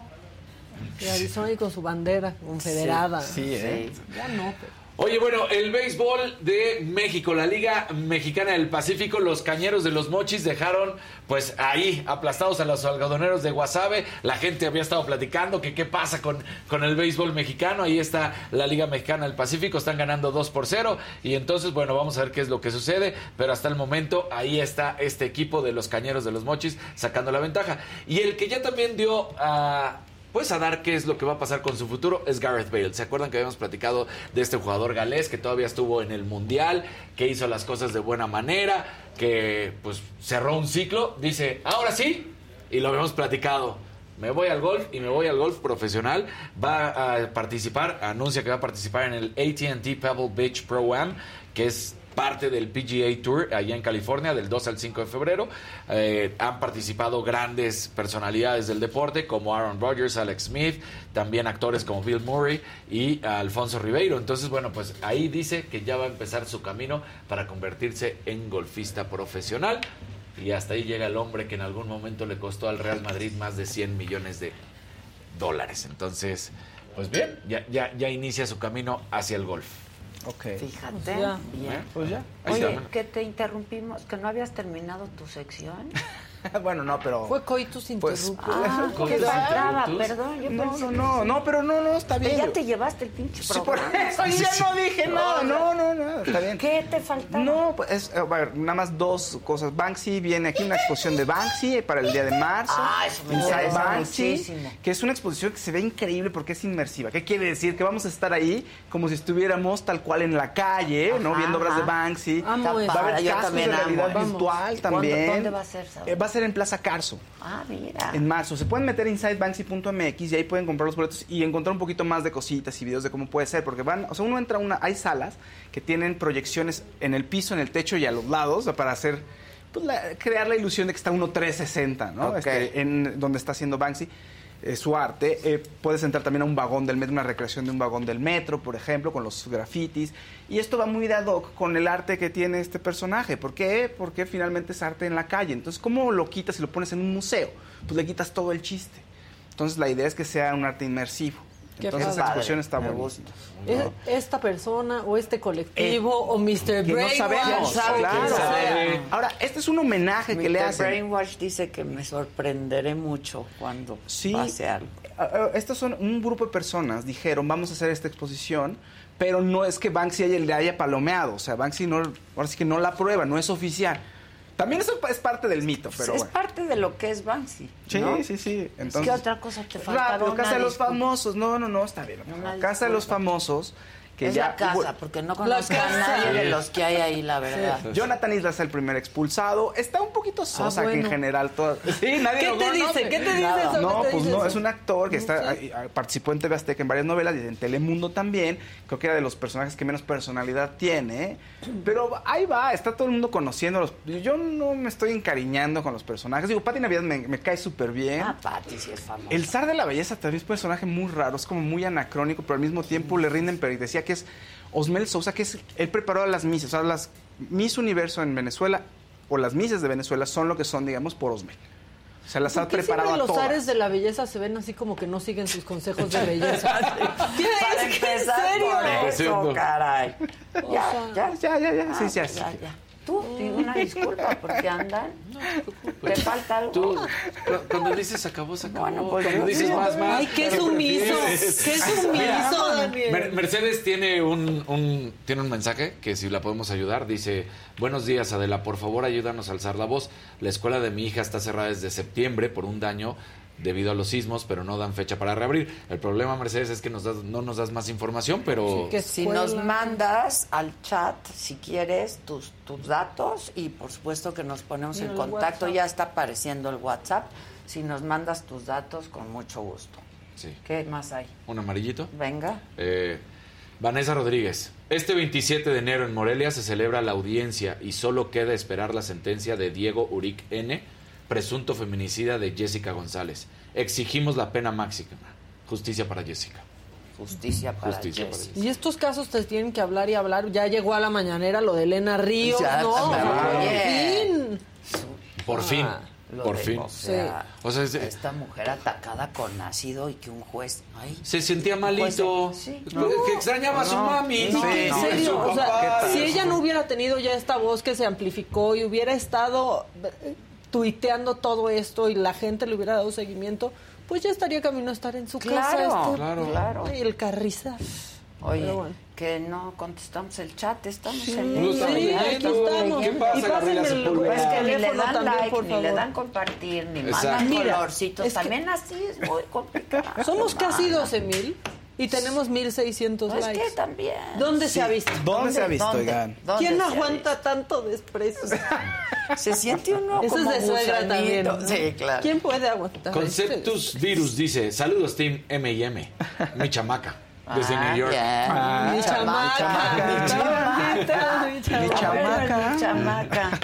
Muy bien. Ya. Ya. Venga, Maca, ¿Quieres que le venga. Échalo, échalo, échalo. Abierto Australia también tenía.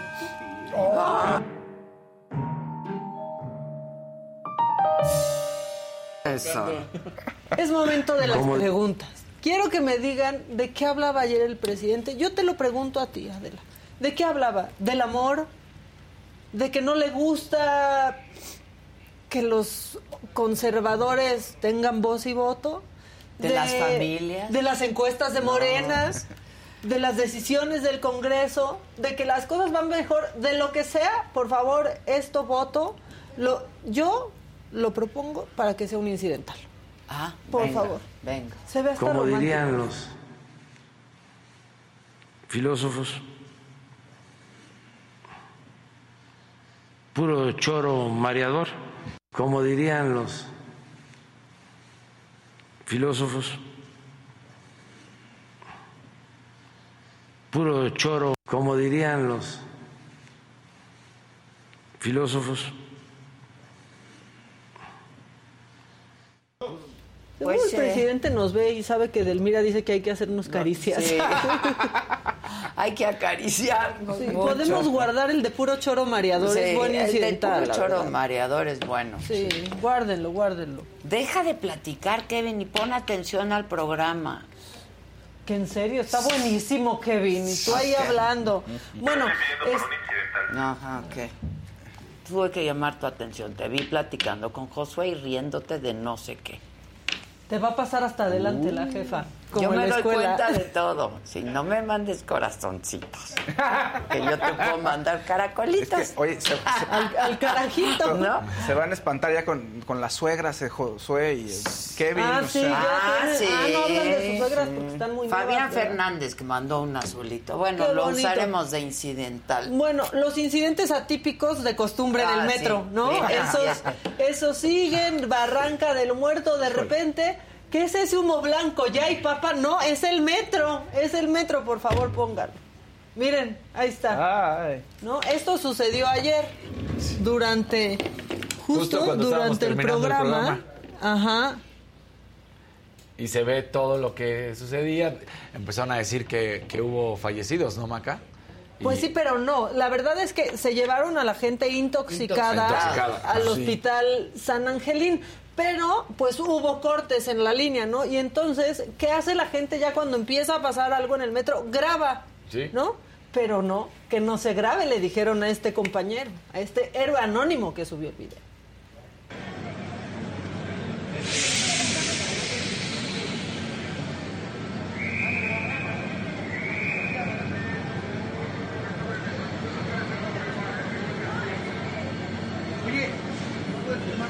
Fíjense en ese hombre de chaleco. ¿Cuál es su nombre? ¿No puedes grabar? Le digo que no puede filmar. Sí, avancé totalmente. Está bien. La salida de la 7 iba a salir el transporte de RTP. Pero los pinos de Barranca Oye, eso es una ¿Y cómo? Pero aparte no sabe ni por qué contestar este tipejo de su chalequito. ¿Por qué no puedo grabar? Y nada más lo remite con el oficial y todavía lo, el poli dice, siga caminando, joven. No le dice que no puede grabar, siga caminando, ¿qué? Podemos grabar lo que se nos dé la gana, que nadie les diga Claro, lo contrario. Oye, Ana Rivas dice, te interrumpo. Por favor. Adela querida, y el perfume, por favor. Amo Sold tu out. programa. Sold out. Sold out. Estamos del sold, Sold out. out. Pero ya pronto. Bueno, y la que llegó. Ahora, esto de los de los estos accidentes atípicos, ¿no? En el metro, ya tendrían que explicar qué quiere decir esto de atípico. Claro. Están hablando de un sabotaje, están hablando Mantenimiento, de qué, pero qué, que no, o sea, digan. ¿qué se refieren con accidente? Claro. No, bueno, a mí lo que me hace pensar cuando tantas veces dicen que se trató de un accidente atípico es que tienen no información de que alguien está Haciéndolo a propósito. a propósito, ¿no? Porque Saboteando. sospechan del Pensaría. sindicato, pero tampoco han enseñado absolutamente Pruebas, nada nada.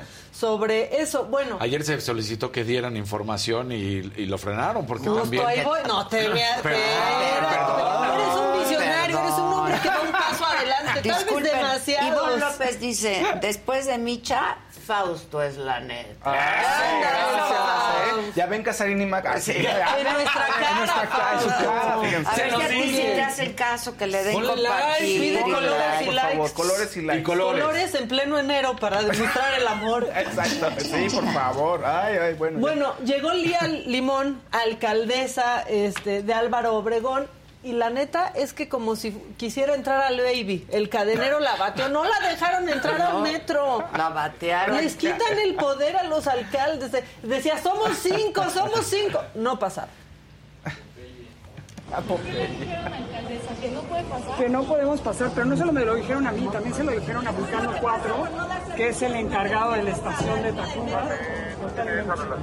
También se lo dijeron a Vulcano 4, que es el encargado de la estación de Tacuba. Tampoco lo dejaron entrar. Tampoco dejaron entrar ahorita la fiscal allá y tampoco dejaron entrar a gente de protección civil que quería ingresar con equipo para la gente que ya estaba dentro de protección civil. O sea, pareciera que algo ocultan.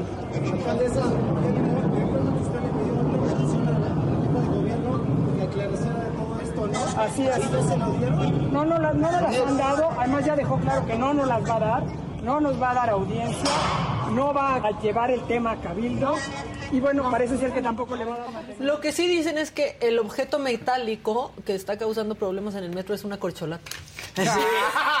Todos andan No, diciendo. eso es lo que Sí. está- Y aquí en el chat Sí, están diciendo, ¿no? Es lo que es se está diciendo, es la corcholata la que está causando eso. Bueno, hay un diputado, por cierto, el mismo que presentó lo- esta iniciativa del plagio, Ah, que ya dijo que hoy van a exigir que aclaren qué está pasando con el sabotaje al metro. Ahí está. Pues es lo que digo yo. a- en la permanente a llevar nuestra denuncia por lo que está sucediendo en la Ciudad de México.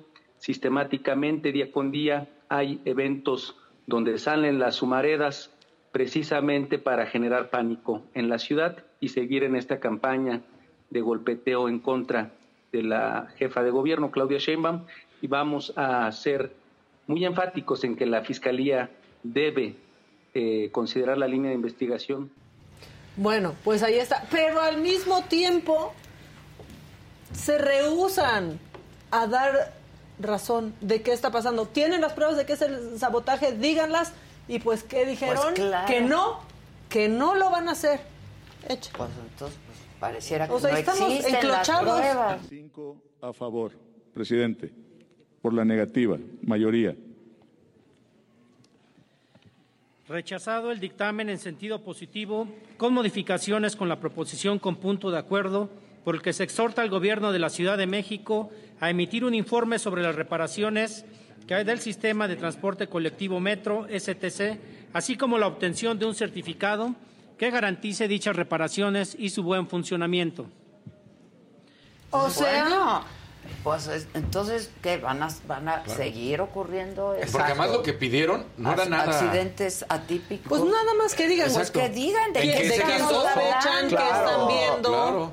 de quién están sospechando No o qué. Y aquí lo que estaban ¿Qué pidiendo se está era... investigando? Claro, ¿le están ¿no? dando el servicio o no? ¿Gastaron en el servicio o no? ¿Hubo dinero para ponerse o no? Digan cuánto han gastado en mantenimiento, Pues sí. de quién sospechan qué está pasando. Pero, Pero bueno, los voy a seguir haciendo enojar.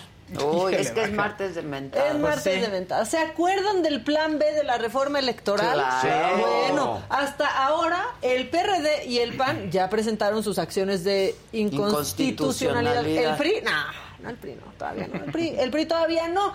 Pero mientras Marco Cortés estaba ahí disfrutando su momento, Le aventaron. no faltó el espontáneo, no faltó el espontáneo. Sí, estuvo complicado. Echa. De ahí donde un servidor vive también. Un gusto saludarte, mi querida Lía. Saludo a jefes estatales que hoy nos acompañan. Mi querida Leo, jefa estatal de Querétaro. También. Ahora, no puede ser más tieso. Estás ahí en Sí, tu momento, no te dicen viva el peje, les dices, ahorita no, Sí. o ni tanto, véanlo cómo está. No, sé, algo. Digo que los del PAN son aburridos. O sea, no sí, me lo quieren sí. creer. Por Sí. definición, Hasta su combinación de traje ya Ah, siempre. también. Niño lasallista, Sí, manita, ya. azul marino con Oxford. submarino, ya, también, camisa blanca. Ya- ya me ibas a ver, ¿eh? Ya- ya Pero hasta en eso son aburridos los ¿Cómo del se quedó PAN. callada? Camisa blanca. Sí, sí, sí. es que yo Rosita, Rosita, Rosita. Bien, bien, bien, Rosita. bien, bien, bien. Oye, por Ya cierto. casi está blanca, pero sí es rosita. No, es- Una lavada más ya es blanca. Exacto. Oye, Brillante. por cierto, por cierto, aquí en el eh, están recordando a un metro de la presidencia. A un metro A de un la metro, ahí se va a presidencia. quedar a un metro de la presidencia. Bueno, este México supera a cualquier creativo de Netflix, eso yo se los agradezco mucho. Esto, este, pues fíjense, a ver, ahí va un asaltante, ¿no? En un camión. ¿Y qué dice el camionero, el operador? A mí ni madres me vuelven a asaltar. Y entonces, ¿qué pasó? Por favor, pónganlo sin quitar el audio para seguir platicando de esto. Ahí va. De- yo le acelero, yo no te voy a dejar pasar y que me robes ni mi mercancía, ni mi camión. Y va tan desesperado el raterillo este de poca monta, bueno, de mucha monta porque Pues es un camionzote, sí. que hasta él saluda al de la Guardia Nacional para que le haga algo, para que ayude a, bajarlo. No más faltaba. Ahí va bien agarrado, ¿eh? Se atejonó. Sí. Parece ratita. Así va. Parece ratita. Ve. Che ratita. Ahí va como la ratita, es decir, Che una ratita ratita. de dos patas. Pero miren. Oh, bueno. Pues buen brazo sí tiene, ¿no? México mágico. Sí, este, Pues es que bien, también no, es que ya está los terrible. conductores ya, Pero o aparte, sea, aparte, pasa ahí con el de la Guardia Nacional. Mira, lo ya, saluda y el no de la Guardia deja. Nacional en el celular. No, o sea, no, ya se no me deja robarlo. Es que no me deja. Miren cómo son la gente, ya está, hasta ya no se puede. Surrealista, de verdad, por Dios. Solo no estoy haciendo mi trabajo. Llegó a su casa a contarle a la esposa. Imagínate qué mal gusto. Llego a saltar a uno y, Y no y me deja. sea, no me y entonces deja. me lleva Y ya ahí voy de arrastrando. Exacto. Casi me mata. La niña está triste. ¿Qué tiene la niña? ¿Qué tiene la ¿Cómo niña? quieren que uno haga su trabajo? ¿no? Rata voladora, y- dicen y, están aquí. diciendo que, que no fue asalto. En otros lados dicen que sí. Lo cierto es que sí llama Bueno, a la Guardia claro, Nacional y, la Guardia Nacional no la pela. Y lo cierto también es que por algo el conductor dijo no, No, sube. o sea, claro, sí. no. Porque surfeando no iba, perdónenme. O sea. no lo dejaban entrar. Pues ahí Bueno, está. Ya, Que es el directo a Tijuana, dicen aquí. Mientras no digan que es la bestia, porque estaría feo. ¿Ya? Ya. Ah, mira. Listo. ¿Qué tal de rápido se te No. fue? Ligero. Lo, sí, lo que estuvo macabrón también fue que el presidente hoy en la mañanera diciendo, la verdad no somos iguales, ¿no? Antes, Ah, sí. cómo viajaban los funcionarios, los senadores, ¿no? Este, Siguen con el dinero Sí. público y se iban a buenos hoteles. Hoy, primera plana del Universal del Reforma, no me acuerdo.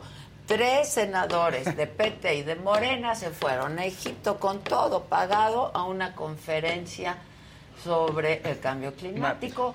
Nunca fueron, no se acreditaron, Uh. están paseando en Egipto. Ah, Es que ¿Y están cómo- analizando cómo está el cambio ¿Cómo climático ven? por allá. ¿Y cómo voló Claudia de Michoacán para acá? En En el helicóptero. fue porque era porque acuérdense aparte no fue a campaña fue por Uchepos Sí, Exacto. a su novio regresó, Sí. ya pidió una Y- vez. ajá. Y Alan también como voló hace Y cuando se va pasado. le descuentan de su dieta. De su Sí, eso sí, también, también. eso Pero también. ya no, que no viaje en enero, pues ¿qué es la cuesta de enero? Oye, y macabrón también, ya el inicio formal del juicio contra Ah, sí, el exsecretario sí. de Seguridad, Genaro García El Luna. Este sí va a ser el Bueno, juicio del sí. siglo, Del siglo. ¿no? muy bueno. No sé si ustedes vieron algunas notas. Sí, todo. Estuve viendo también en noticieros internacionales y así, que pues el, el, el, um, como el discurso abridor, digamos, tanto del fiscal como del abogado del Chapo fue de- del Chapo. Del De- Genaro García García. Luna, perdón, es que lo dicen que son lo mismo. Este, de Genaro García Luna fue muy bueno. El del abogado realmente muy bueno, fue más largo que el otro. Y diciendo, aquí lo único que se está haciendo es hablar de rumores, de me dijo, le ¿Pero qué dijo. enseñando? Pero ¿dónde hay evidencias de algo? No hay una foto, no hay un video, no hay una grabación. ¿Dónde está el dinero? Se va a poner, bueno, el- Claro. y ya fue el primer testigo ayer, que fue el grande, ¿no? Este, y el grande decía que a él le consta y que fue testigo de que se le entregaba de un millón de dólares a un millón y medio de dólares al mes a Genaro García Luna y que pues durante la gestión de Genaro al frente ¿no? de la Secretaría dándole protección al cártel este Que creció muchísimo. que Sí, pues, creció. ocupó Sí. todo la República Mexicana Y que cuando se cateaban Que eso y también es encontraban, cierto. se Sí. quedaban la mitad de la coca, se la quedaba Genaro Genaro y la Porque el la que parte y comparte. Ahora, también lo que dice, ¿no? La defensa es, están hablando criminales confesos Sos- que que fueron, detenidos por él, por la por él, administración, por ¿no? él, Esa es la O sea, postura de la él, por defensa. él, por ¿sí? él. Pues, que está pues, ahí. De hecho, el, el abogado también de Genaro, cuando hace muy bien, que muestra las fotos de Genaro con Obama. Con, sí, o sea, con, Hillary con Hillary Clinton, Así como diciendo, Sí, sí, sí, sí. Eso es lo que querían usar en... Con los del FBI, con los de la DEA, fue premiado por la, le entregaron reconocimiento. Ah, no, es- parte de la en defensa es, Estados oigan, Unidos. aquí nos, o sea, le dijeron que este señor estaba haciendo bien las cosas, ¿eh? Este, o sea, en Estados Unidos. En este, sí, que lo está acusando. No, exacto. fiscal. Sí, y bueno, y también salió hasta el sexenio de Vicente Fox. a Sí, sí, O sea, sí, porque sí. no fue solo durante el sexenio Hoy de Felipe continúa Calderón. el también. testimonio de este Villarreal, ¿no? Este va a ser cuestionado por los fiscales. Claro. Eh, va a estar bueno. Sí, esto sí. esto Se- parece serie, ¿eh? Sí. Parece Que serie. sea. Y también, eh, otra cosa, que el presidente consuma otros medios, porque dicen, no hablan. Nadie habla Nadie- de esto. Todos Sí. los medios que Nadie. yo consumo, Todos. presidente. Todos están hablando de esto. de esto, del juicio del siglo. Dijo que los medios convencionales, yo lo vi mucho en medios convencionales, mucho en, Sí.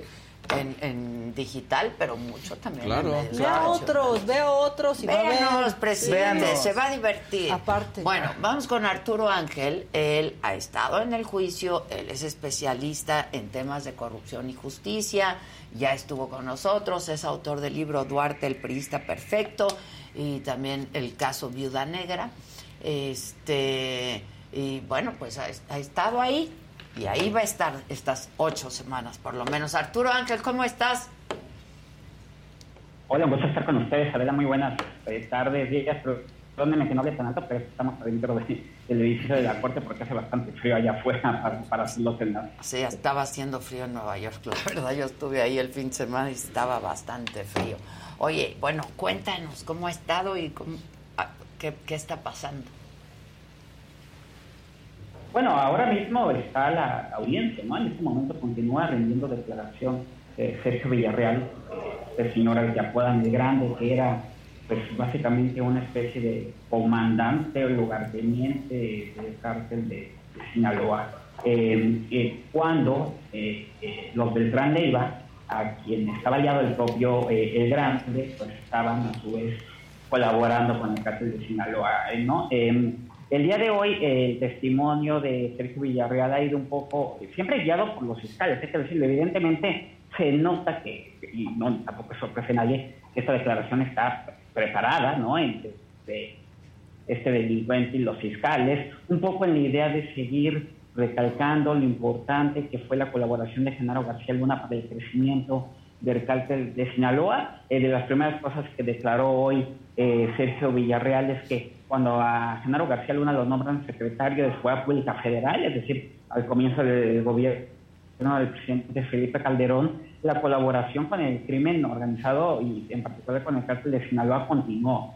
eh, tal vez ya no y, eh, se presentaba Genaro García Luna a reunirse personalmente con, con, con Arturo Beltrán Leiva, que era el, el- el enlace con el cártel de Sinaloa, pero sí eh, las reuniones continuaron eh, a través de la mano derecha de eh, Genaro García Luna, que era Luis Cárdenas eh, Palomino, ustedes lo recordarán, Sí, eh, claro. eh, uno de los directivos principales de la, de, la, de, la, de la Policía Federal y también involucrado en todo el tema del caso Solán Cáceres y todo eso. ¿no? Entonces, dice Grande que ya siendo secretario de Seguridad eh, Pública Federal, continuaron los sobornos a Genaro García Luna entregándole el dinero mensualmente a Luis Cárdenas Palomino. Ayer se reveló la cantidad, dice Grande que le pagaban entre un millón y un millón y medio de dólares, a veces más dinero al mes, ¿no? Es una cantidad impresionante de, entrega de recursos, Eh, pero también ha mencionado algunas otras, que me, pa- eh, otras cosas que me parecen interesantes respecto a cómo la propia guerra que hubo al interior del cártel de Sinaloa, cuando la parte de los del Tran Leiva se separan de la parte del Mayo y del Chapo, también fue erosionando la colaboración con Genaro García Luna, porque Arturo Beltrán Leiva dice que en algún momento le preguntó a Genaro García Luna a través de una llamada por radio, porque dice que se comunicaban por radio para no hacerlo por mensajes de texto y esas cosas, que de qué lado estaba y dice Genaro García Luna, según siempre el sistema del Grande, que le, Genaro García Luna le dijo, no, yo soy neutral, ese es problema de ustedes, Ah, eh, una respuesta que a Arturo Beltrán Leiva no le gustó, Luego este, eh, dice eh, el grande que eh, hubo varios operativos en la Policía Federal ya bajo el mando, de, ya en excepción de Calderón, que comenzaron a golpear mucho más al grupo de los Beltrán Iba que al cártel de Sinaloa. Arturo Beltrán Iba tampoco le gustó eso. Y narra Artu- eh, el grande este, este, esto que ya había mencionado la periodista Anabel Hernández en alguno de sus libros, pe- pero dice el grande que es cierto y que es que Arturo Beltrán Leiva en alguna ocasión secuestró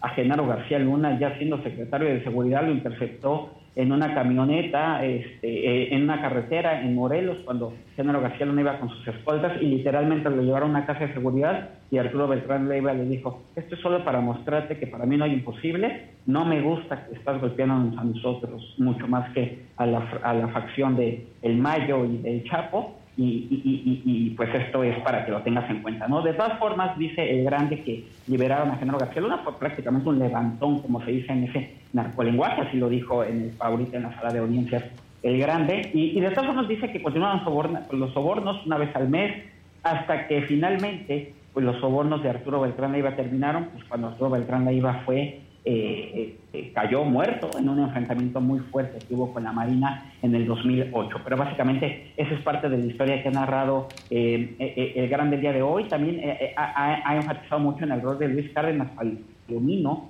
como este colaborador que tenían también junto con Genaro García Luna y que le filtraba información de operativos, e incluso información de la DEA. Narra, narra el grande que en alguna ocasión un cuñado iba a venir a visitarlos desde Estados Unidos, pero que eh, Luis Cárdenas Palomino le habló para decirle, ojo con el familiar que, con el que te vas a reunir porque sabemos que lo está monitoreando la DEA y se canceló eh, esa reunión. Dicen que también en alguna ocasión, en, el- eh, en el 2005, la Barbie, el famoso narcotraficante, que muy posiblemente todo parece indicar que lo veremos aparecer en esta sala de audiencias los próximos días, pues dice que la Barbie lo también en algún momento se iba a casar en Acapulco y que el- la gente de Genaro García Luna les avisó que no lo hicieran porque eh, ya se había filtrado la información de que ellos estarían ahí, podían detenerlos y pues no hubo boda en Acapulco. ¿no? Entonces, ese tipo de detalles son los que continuamos enterándonos el día de hoy aquí en. Oye, ¿y ha estado su familia ahí? ¿Cómo está él? Este, ¿Qué has podido eh, leer de, de- de todo esto, no? De lo que ves, pues. Les diré que Genaro García Luna, la misma actitud que el día de ayer, ¿no? Está en la sala de audiencia, está muy tranquilo, este, siempre que siempre que llega este, su esposa la saluda con esta señal, la saluda a la distancia, ¿no? Porque eh, hoy, al igual que ayer, está presente Cristina Pereira y en todas las audiencias ha venido, ¿no? La esposa de, de Genaro García Luna. Ella se sienta del, en el lado del público, donde también estamos los periodistas, este, y Genaro García Luna cada que entra por la sala, le entra por el fondo, siempre le hace esta señal, o a veces le hemos podido medio de los labios que dice eh, te amo, ¿no? Este, ese tipo de gestos muy rápidos. eh, y, y la verdad es que lo hemos visto a, a Luna eh, tranquilo, tomando notas, eh, hagan de cuenta esta imagen medio gris que tenía cuando era funcionario de seguridad, Sí. pues también acá es muy parecido, ¿no? Este, muy serio, muy poco habla con sus abogados, solamente cuando saluda a su esposa diré que ahí se le ve algún tema de, de- de- de cambio, ¿no? Pero bastante tranquilo y es, y es todo, ¿no? O sea, no hay más familiares presentes el día de hoy y es básicamente que como él ha estado escuchando atentamente, no ninguno de los señalamientos que ha hecho ni la fiscalía el día de ayer cuando lo acusó a, a García Luna de ser literalmente, pues no solamente un cómplice, sino casi que un operador del cártel de Sinaloa, Sí, sí. no despertaron mayor gesto en García Luna, escuchado tranquilamente. Oye, este, ¿cómo viste los pronunciamientos del fiscal y del abogado de García Luna? El fiscal es muy joven, ¿no? La verdad es que todos los fiscales son, son muy jóvenes, eso, eso nos llama la atención, ¿no? Le diría que hay cuatro o cinco fiscales que se han repartido las tareas, ¿no? Uno es el que dio ayer el discurso de apertura, otro fiscal es el que testificó ayer al, al señalar este, eh, esta, esta, al seleccionar el jurado. La verdad son muy jóvenes, eh, todos ellos, pero bastante eh, eh, mesurados en sus exposiciones. Eh, sí fue una, una exposición la de ayer, la del fiscal Philip Niemann, cuando da a conocer el procedimiento de los fiscales, que a mí me pareció que fue muy rápida y muy, muy concreta, pero eh, eh, si la comparamos, por ejemplo, se habló 12 minutos el fiscal, pero si lo comparamos con la exposición que dio luego el abogado de Genaro García Luna, que es el abogado César de Castro, que habló durante 35 minutos, me pareció mucho más elo- elocuente la posición de la, de la defensa, ¿no? Y, y lo esperado, creo que ya lo comentaba, ¿no? Este, lo- el abogado defensor de, de Genaro García Luna lo que dijo fue lo que le dijo el jurado, porque hay que recordar que aquí la inocencia o culpabilidad de García Luna pues la va a determinar un jurado, que son 12 ciudadanos comunes y corrientes elegidos la semana pasada. Lo que le dijo, eh, lo que le pidió el, el abogado de García Luna es que no se dejen impresionar, que van a escuchar toda clase de historias, crazy stories, le dijo historias muy locas, pero le dijo el jurado, tengan pre- presente si hay alguna prueba que sustente eso porque no la van a encontrar. Y se preguntaba el abogado de García Luna, ¿dónde están los videos? ¿Dónde están las fotos? ¿Dónde está el dinero? ¿Dónde están los cheques, los mensajes de texto, este, los audios? Cualquier prueba sólida que corrobore que lo que dicen estos, estos señores es verdad. Y le dice el abogado eh, eh, al jurado, no van a encontrar esas pruebas porque lo que van a ver desfilar aquí es un grupo de criminales en su momento fueron detenidos durante la gestión de García Luna y extraditados, y lo que ahora buscan pues es matar dos pájaros de un tiro. Por un lado, tener beneficios de sus condenas, posiblemente incluso que a sus familias las traigan a vivir a Estados Unidos, y por el otro lado, pues vengarse de Genaro García Luna. Eso es lo que dice su abogado defensor, pero bueno, vamos a ver cómo se desarrolla esto, porque dichos o no dichos, acuérdense que aquí yo les diría que para decirlo en del- con el lenguaje más coloquial posible, se trata de contar una buena historia que al jurado le haga, le haga, le haga lógica y no de que tenga que haber forzosamente una prueba objetiva que corrobore cada uno de los dichos o que eh, se tenga que, mostrar eso, ¿no? Aunque igual será interesante y esperemos que eso comience el día de hoy cuando los abogados de García Luna comiencen a cuestionar, a interrogar a, eh, El Grande y a todos los testigos que va a presentar la defensa, porque me parece que es donde la balanza puede equilibrarse, ¿no? Entonces, eh, creo que va a ser eh, es- ese ida y vuelta durante la siguiente semana. Oye, este, decía yo que está como de serie, ¿no? Este, hay mucha gente queriendo entrar al, al, al juicio porque otra vez es público, el juicio es público, quien quiera ir puede entrar, no necesitas mm, ni ser periodista ni acreditarte como prensa, etcétera. Este, ¿hay interés de la gente? ¿Cómo, cómo has visto eso? Mm, Mira, a ver, si hay interés, en comparación con el Chapo, nos lo dice la propia gente de aquí de la Corte, la verdad es que no es lo mismo. O sea, el Chapo era una figura muy conocida. Sí, yo me acuerdo Estados que Unidos. cuando el Chapo había mucha gente queriendo entrar al juicio. Exacto. Aquí les diría que la verdad la situación está bastante más tranquila. El día de ayer, que fue la presentación de los de los eh, alegatos iniciales, sí había, sí éramos entre 60 personas más o menos, entre periodistas, eh, gente del público, gente que venía con la familia de García Luna, eh, gente que venía con la fiscalía. Pero, por ejemplo, el día de hoy yo les diría que vemos unas 35 personas y la mayoría somos eh, eh, representantes de medios de comunicación. Sí, así hay, por ejemplo, a diferencia de la semana pasada, varios reporteros de medios en los Estados Unidos, pero si tú revisas la prensa eh, el día de hoy, pues eh, eh, digamos que encontrarás sobre todo en los portales tal vez alguna nota por ahí, pero no es no es un caso que está conmocionando claramente aquí en Estados Unidos. Ellos Pues en México cosa. sí y bastante. Más allá de la gente que... Sí, en México sí, Sí, pero allá en México mucho lo conocemos interés. muy bien, ¿no? Sí. Incluso...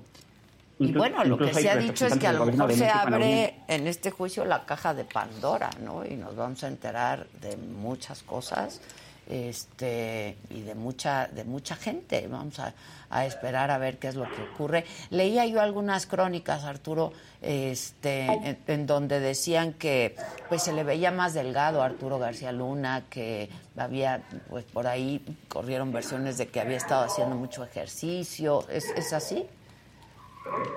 Yo también lo veo más delgado. Este, es es curioso porque algunos compañeros eh, al principio eh, mos- eh, opinaban lo contrario, pero a mí sí me parece que está más delgado. Eh, no sé si esté haciendo ejercicio, ¿no? Pero eh, la verdad es que dicen que aquí en el sistema de, de, de- de- de cárceles en, en los Estados Unidos eh, sí se toman muy en serio cierto tipo de restricciones, entonces yo supongo que no es mucho que hacer. Eh, en, en México luego hay ciertos internos que tienen computadoras. Este, Algunos eh, bueno, privilegios, ya sabemos, ¿no? Algunos privilegios. Bueno, pues va a estar, va a estar pero se le ve más delgado, es cierto, de sí se le ve más delgado. Pero nada de demacrado, mira. Ya. Oye, entonces hoy eh, tocará eh, otra vez sigue declarando este este tipo Villarreal a quien le, le apodan el Grande y va a ser interrogado tanto por la fiscalía como por la defensa de García Luna. Cuando acabe la fiscalía de, de, de seguirlo interrogando, lo cual todavía está continuando, al menos hasta, hace 10 minutos que me salí, este, sigue eso y muy posiblemente de las esta tarde, después del receso que habrá por la Ya. comida, cuando la defensa comience a interrogar ya a esta persona. Ya. ¿Te parece si hablamos mañana de nuevo abusando este de, de tu apoyo? Claro, por supuesto, y un saludo para, para allá, para mí. Aquí estamos. Muchas gracias, Arturo. Un abrazo. Gracias. Hasta luego. Gracias. Pues sí ha despertado mucho Sí, interés mucho. aquí, sobre todo también de cara a las elecciones del 2023, 2024, si, si verdaderamente se entera uno de algo. Con Felipe Calderón en España, ¿no? Sí, Como sí. que también. Sí, sí, sí. este, Sí, pues vamos a ver qué. Este, bueno, hace solamente unos minutos me estaban informando aquí de la cabina que nos buscó el gobierno de San Luis Potosí justo por el tema con el que abrimos este espacio esta mañana, el tema de la alcaldesa sustituta de Santa María del Río, Yuriria Medina. Esta eh, joven es una mujer joven que renunció a los 17 días solamente de haber asumido el cargo.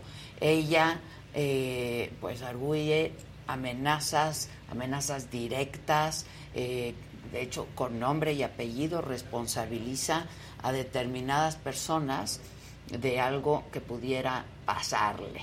Nosotros estuvimos buscándola a ella el día de ayer, durante todo el día. Tuvimos oportunidad de hablar con ella un par de veces, luego se desconectó completamente, dijo que tenía miedo, que no quería hablar con nadie, que sus teléfonos estaban intervenidos.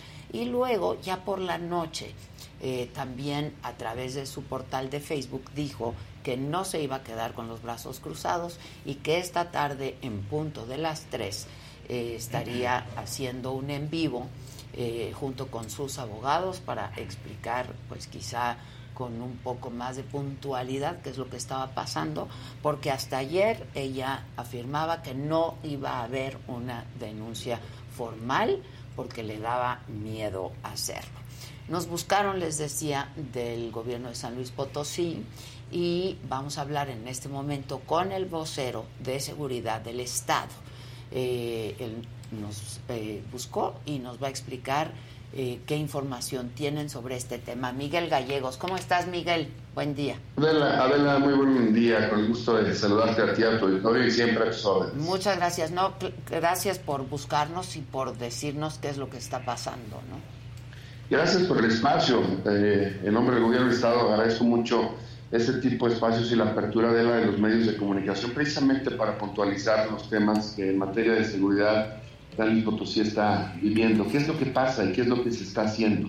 Y en este, en este tema específicamente que causó revuelo durante los últimos días aquí en el, en el Estado sobre la renuncia de la ahora civil Edna Yuridia del Carmen Medina Flores del municipio de la zona centro de San Luis Potosí, Santa María del Río. Bueno, surgieron alguna serie de, de especulaciones precisamente en torno a ello, donde supuestamente eh, renunciaba por eh, haber recibido algunas agresiones o algunas amenazas para dejar precisamente este, este cargo. Esto, Adela, eh, quiero puntualizar que no es así, fue información que corrió, que surgió falsa, la aclaró la propia exalcaldesa junto con el, eh, o más bien en presencia del secretario general de gobierno, José Guadalupe Torres, donde le aseguraba que nunca recibió amenazas que la obligaran a renunciar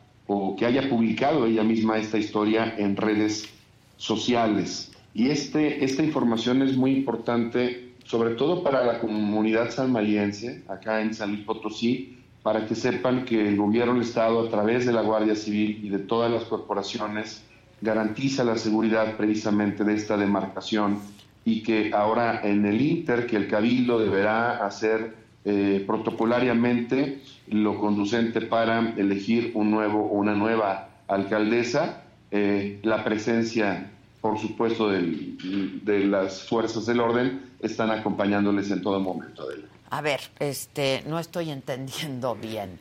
Me estás diciendo que todo lo que hemos dicho eh, con, con, con- con- basado, pues, en lo que esta eh, joven Edil subió a su página de Facebook es falso.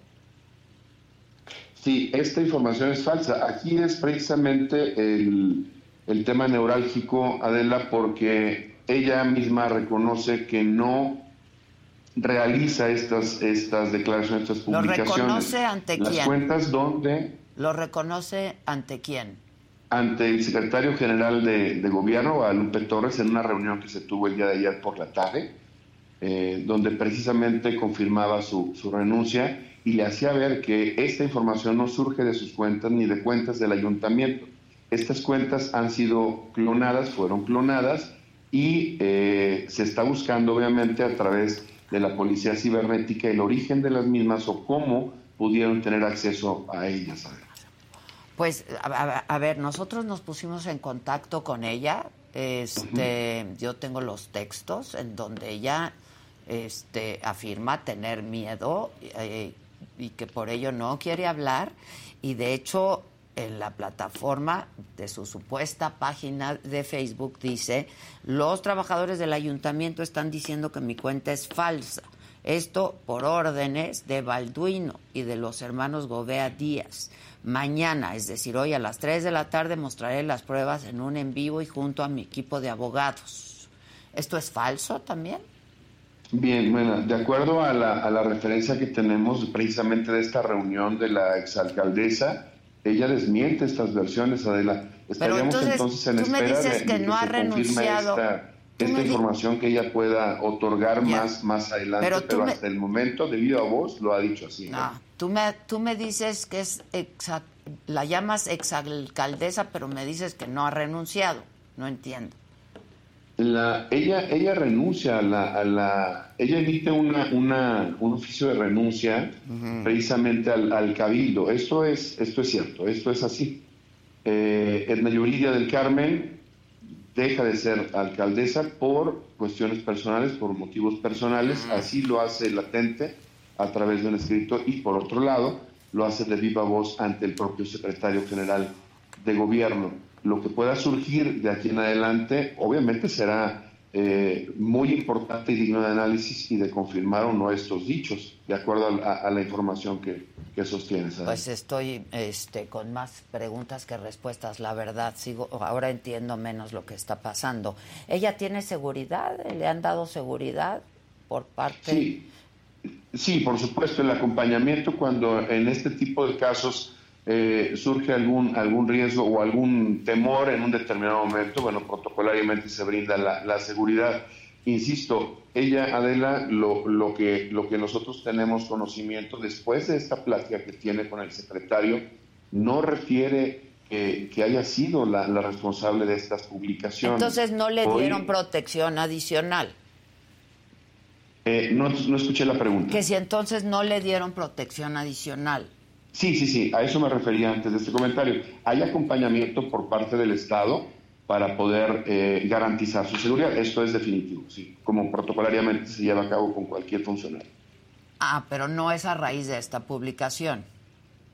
Sí, por supuesto. Ah. O sea, a raíz de esta, de esta decisión que se, que se toma por parte de ella y por las especulaciones que surgieron, sobre todo so- en, en- en redes sociales, se inicia un protocolo de contención y de acompañamiento para ella. Esto, esto es así, esto es definitivo.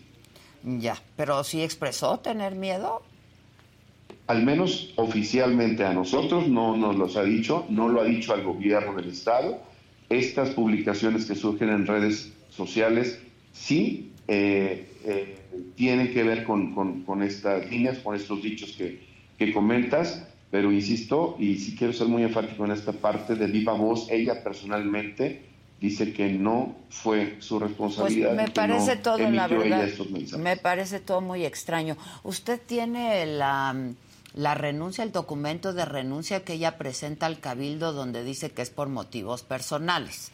Ahora, estos motivos personales evidentemente pues son estas supuestas amenazas. ¿no? Yo, yo- a ver, yo tengo aquí el- el- los textos de este intercambio que tuvimos con ella, eh, su teléfono celular, este, en donde pues sí me dice que se siente pues muy amenazada y con mucho miedo, ¿no? Sí. Pero uh, lo que tú me estás diciendo es que ella no expresó eso al secretario de Seguridad, que no tiene miedo y que no ha sido amenazada. Bueno. Bueno, ¿me escuchan? ¿Se cortó? Bueno, está rarísimo, ¿no? O sea, Muy enredado. Claro, ¿no? Sí Muy está enredado. muy Hasta se le enredado. cortó. Sí. Hasta se le cortó. Este, Ya ya, está. lo tenemos, ¿sí? Sí, aquí estoy, Ah, Adela. Ahí estás, ahí estás, ahí estás. Entonces tú me estás diciendo que ella le expresó al secretario de Seguridad que renunciaba por motivos personales, que nunca recibió amenazas y que no señaló absolutamente a nadie, que no tenía miedo ni nada. Sí, esto es así, pero no al secretario de Seguridad, sino al secretario general de Gobierno. Adela. Por, al secretario general de gobierno, no al secretario de seguridad. Así es, José Guadalupe Torres Sánchez. ¿Tienes idea de por qué renuncia, de cuáles son estos asuntos por cuestiones personales? Bueno, la, la charla que se da con el secretario general es eh, obviamente privada, no hemos recibido detalles sobre ello. ¿Qué más ha dicho la, la, la exalcaldesa? Eh, no, no quisiera yo eh, especular sobre, sobre el tema, pero también eh, ha referido el propio secretario general que en algunos momentos hay coyunturas eh, políticas o posturas políticas eh, adelantadas precisamente que pudieran tener relación con, con, este, con este detalle, con esta situación. Y aquí también lo importante, además del acompañamiento que se le tiene que dar en seguridad a Edna Yuridia, bueno, será la investigación que, de acuerdo a sus dichos, que hasta el momento se tiene conocimiento o lo que pueda surgir durante el día y durante los siguientes días, eh, darle, darle seguimiento a una investigación por parte del Estado y por parte de la Fiscalía General. Mm, Ya. Oye, este, ¿tú me puedes decir quién es el licenciado Oscar Ostov, el licenciado Balduino Rincón Ramos, el licenciado Abad Rincón Ramos, Daniel Gobea Díaz, Camelia Gobea Díaz? ¿Tú sabes quiénes son? Bueno, tengo conocimiento que son habitantes de esta, de esta demarcación, Adela, y eh, hasta, hasta ese punto no, no tengo más información. No hay ningún funcionario del ayuntamiento entre, entre estos nombres, ningún funcionario de gobierno, no. No, no hay. ¿Qué? Discúlpame, se Que si un no poco. hay entre estos nombres a alguien que sea funcionario del ayuntamiento, del municipio, del gobierno, no. No, no, no los tengo registrados como tal. Sé que tienen alguna, alguna eh, participación vaya social en, en, en, en el municipio eh, que referimos, pero, pero no como cargos. Ya. Y este, pero entonces son habitantes, son empresarios, ¿qué son? Sí, yo la referencia que tengo es que son habitantes y empresarios, algunos de ellos, de esta demarcación de Santa María del. ¿Empresarios de qué? Mm, eh, empresarios, eh, bueno, sé que hay algunos rubros diferentes, eh, hay eh, hasta donde tengo entendido también alguna cuestión de combustibles y Mm. cosas de ese tipo. Ya. Este, ahora, si no la amenazaron, si no tiene miedo, me pregunto por qué renunciaría uno y por qué le están dando acompañamiento de seguridad por parte del gobierno del estado. Claro, te comentaba hace unos minutos, eh, protocolariamente, en cualquier caso que pudiera eh, existir, y sobre todo por las especulaciones que se dieron en un primer momento, es que se da el acompañamiento. Eh, el otro punto, eh, en cuanto a por qué la, renuncia, ella refiere los motivos personales. Esto yo te comparto, Adela, y te platico lo, que oficialmente se, se ha dado a conocer desde el gobierno del, del Estado. Y esos motivos personales, mm, bueno, siguen siendo hasta el momento privados y personales desde el punto de vista de, de ella. Y es muy interesante esta referencia que, que nos haces hace unos minutos de la, postura o el, o el dar a conocer información junto con su equipo eh, legal para saber qué es lo que pasa realmente. Bueno, pues obviamente estaremos también allí, estaremos muy pendientes de lo que, de lo que surja para si es que no tenemos algún dato o no se haya socializado, al menos al, al interior del gobierno del Estado, nos haya compartido esta información, pues brindar obviamente todas las garantías necesarias. Pues ojalá que sí, la verdad, ¿no? Porque Por supuesto, pues no es puede pasar desapercibido un tema como este, ¿no? Ahora resulta que todo es son cuentas falsas, que ella no dijo nada, este, pues ni nada, pero sí renuncia. Sí, sí, es, es, es un tema, es un tema complejo a, a simple vista y, y la verdad, eh, aquí la prioridad, por instrucciones del mandatario estatal Ricardo Gallardo, es ofrecer, ofrecer garantías de seguridad a, a todo habitante en tierras potosinas, desde una, un civil hasta un funcionario de, de cualquier nivel. No, me y no queda es la claro, pero es este una autoridad que no puede ejercer el ejercicio por pues hasta donde nosotros sabemos por ser amenazada, por sentirse insegura. ¿no? Entonces yo creo que sí deben investigarlo a fondo, ¿no? No, por supuesto, y es una prioridad, es un tema que en este momento, y yo tengo unos minutos que, que salí de la Mesa de Construcción de Paz y Seguridad, me confluyen los tres niveles de gobierno, es un tema que eh, está en la, en la mesa, y, eh, insisto, para, para poder llegar hasta, hasta lo último de la investigación y, y sobre todo brindar es- esas garantías de, de- de seguridad y tranquilidad para ella, para su familia y para los habitantes de Santa María. Pues vamos a estar súper pendientes de esto. Gracias, Miguel. A ti, Adela, te agradezco muchísimo en el momento que quieras, estoy a tus órdenes. Sale, pues en cuanto sepas algo, ¿no? Por supuesto, sí, actualización de información, cuenta con ello, estaremos al pendiente. Sale, gracias. Abrazo, Adela, gracias. Bueno. Híjoles. Ojalá ya se animara Claro. a hablar. Hablar, a decirles. claro. Pero bueno, supongo que ya hablaron con ella y que no sé, no sé. Pero ojalá se animara a hablar porque, pues como ella han estado muchas mujeres Claro. antes y pueden estar muchas mujeres después. Y ves, una mujer súper joven, ¿no? Que, pues que llega ahí. este, 17 días. 17 días, qué miedo. 17 días y se va, no me suena un motivo Claro, un personal 17 Desde días. un principio hubiera dicho, no, yo no, No quiero, puedo. Claro, no puedo, claro, claro. no quiero, piensen en otra persona. ¿no? Que vea tu Ojalá editorial. Se, se animara, la verdad. ver, le En fin. Bueno, sobre este tema y otros de mujeres amenazadas, violentadas, etcétera, etcétera, vamos a hacer contacto vía Zoom con mi querida amiga abogada, la diosa y reina del amparo, Claudia Aguilar. ¿Cómo estás, Claudia querida? Hola, mi querida Adela. Pues bien, qué desolador cuando, oye, cuando me presentas en el sentido de siempre estar viviendo estos graves temas, ¿no? Eh, de violación y afectación a los derechos, pues que tenemos las mujeres a vivir una vida libre de violencia, ¿no? incluido pues este caso que acabas de rela- relatar, eh, que pues sí, sin duda, ojalá que se esclarezca, ¿no? Oye, sobre el tema de, pues sí, Elena Ríos, este, acaba de tuitear, dice, en estos momentos se está llevando a cabo una audiencia indirecta promovida a través de un amparo por Juan Antonio Vera Carrizal para no garantizarme la reparación del daño y quitarme los pocos bienes que le fueron embargados. Eso hace un minuto exactamente y sé que es el tema que, del que quieres hablar hoy. Sí, justamente quiero, bueno, pues poner, afortunadamente eh, cada vez somos, creo que como sociedad, más sensibles a estos temas y bueno, por lo menos en el caso de lo ocurrido con Elena Ríos, eh, la saxofonista que como bien recuerdan, pues fue víctima de tentativa de feminicidio en un artero acto orquestado de quien pues es el presunto feminicida, por lo menos el autor material y que es justamente quien en estos momentos a quien se refiere el tuit. Pero bueno, digo solidaridad porque no ha habido una, una sola nota, un solo diario. Eh, obviamente, como dicen, la banda tuitera, pues todo el mundo ha estado del lado de Elena Ríos, de la saxofonista y pues de exigir justicia.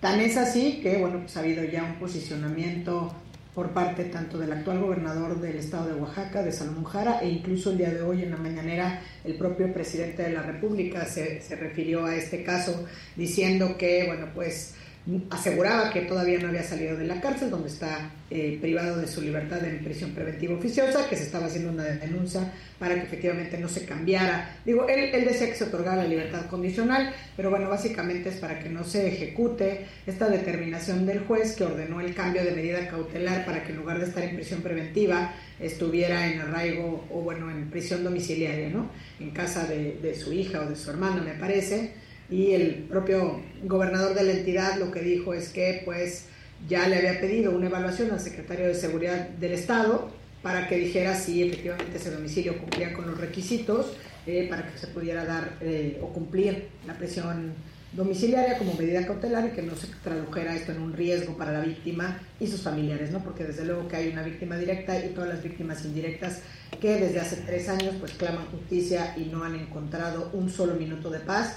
Eh, lo que informó, eh, me parece que además, pues por lo menos de una manera a mí me pareció sorpresiva el propio gobernador del estado, que bueno, no es quien tiene la determinación porque hay una división de poderes, es que efectivamente su secretario le había informado que el domicilio no reviste las características para que pueda ser considerada o para que se pueda cumplir, para que sea un domicilio seguro para cumplir esta medida cautelar y además que el propio gobierno del estado pues no tiene los elementos suficientes ni los recursos para garantizar que no haya o que no se ejecute pues esto que es el peligro mayor que es el riesgo de fuga de pues el victimario de María Elena Ríos ¿no? entonces me parece que eh, en este momento pues eh, esta audiencia entiendo o por lo que veo del tweet que nos comentas es una audiencia incidental donde pues da cuenta de una, una vez más eh, cómo estos violentadores hacen uso y gala del poder económico, político, digamos, todo para poder mantener a sus víctimas siempre, digamos, contra las cuerdas o contra la pared,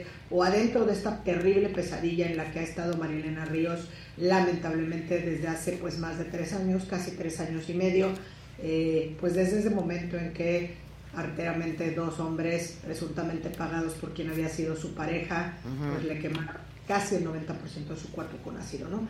Eh, como se ha dicho, ¿no? Ellas, esas dos personas básicamente eran los mensajeros y la saxofonista oaxaqueña se ha caracterizado además siempre por ser valiente, por alzar la voz, se ha ido a parar afuera del Palacio Nacional una y mil veces, en redes no ha parado y bueno, pues sí han sido sin duda las colectivas feministas quienes la han acuerpado porque Es desde luego que pues no ha encontrado justicia hasta este momento. Es que otra vez la indolencia, ¿no? De lo que siempre hablamos, este, y revictimizar, y que no pueda, después de haber sido víctima de esto, no pueda acabar, ¿no?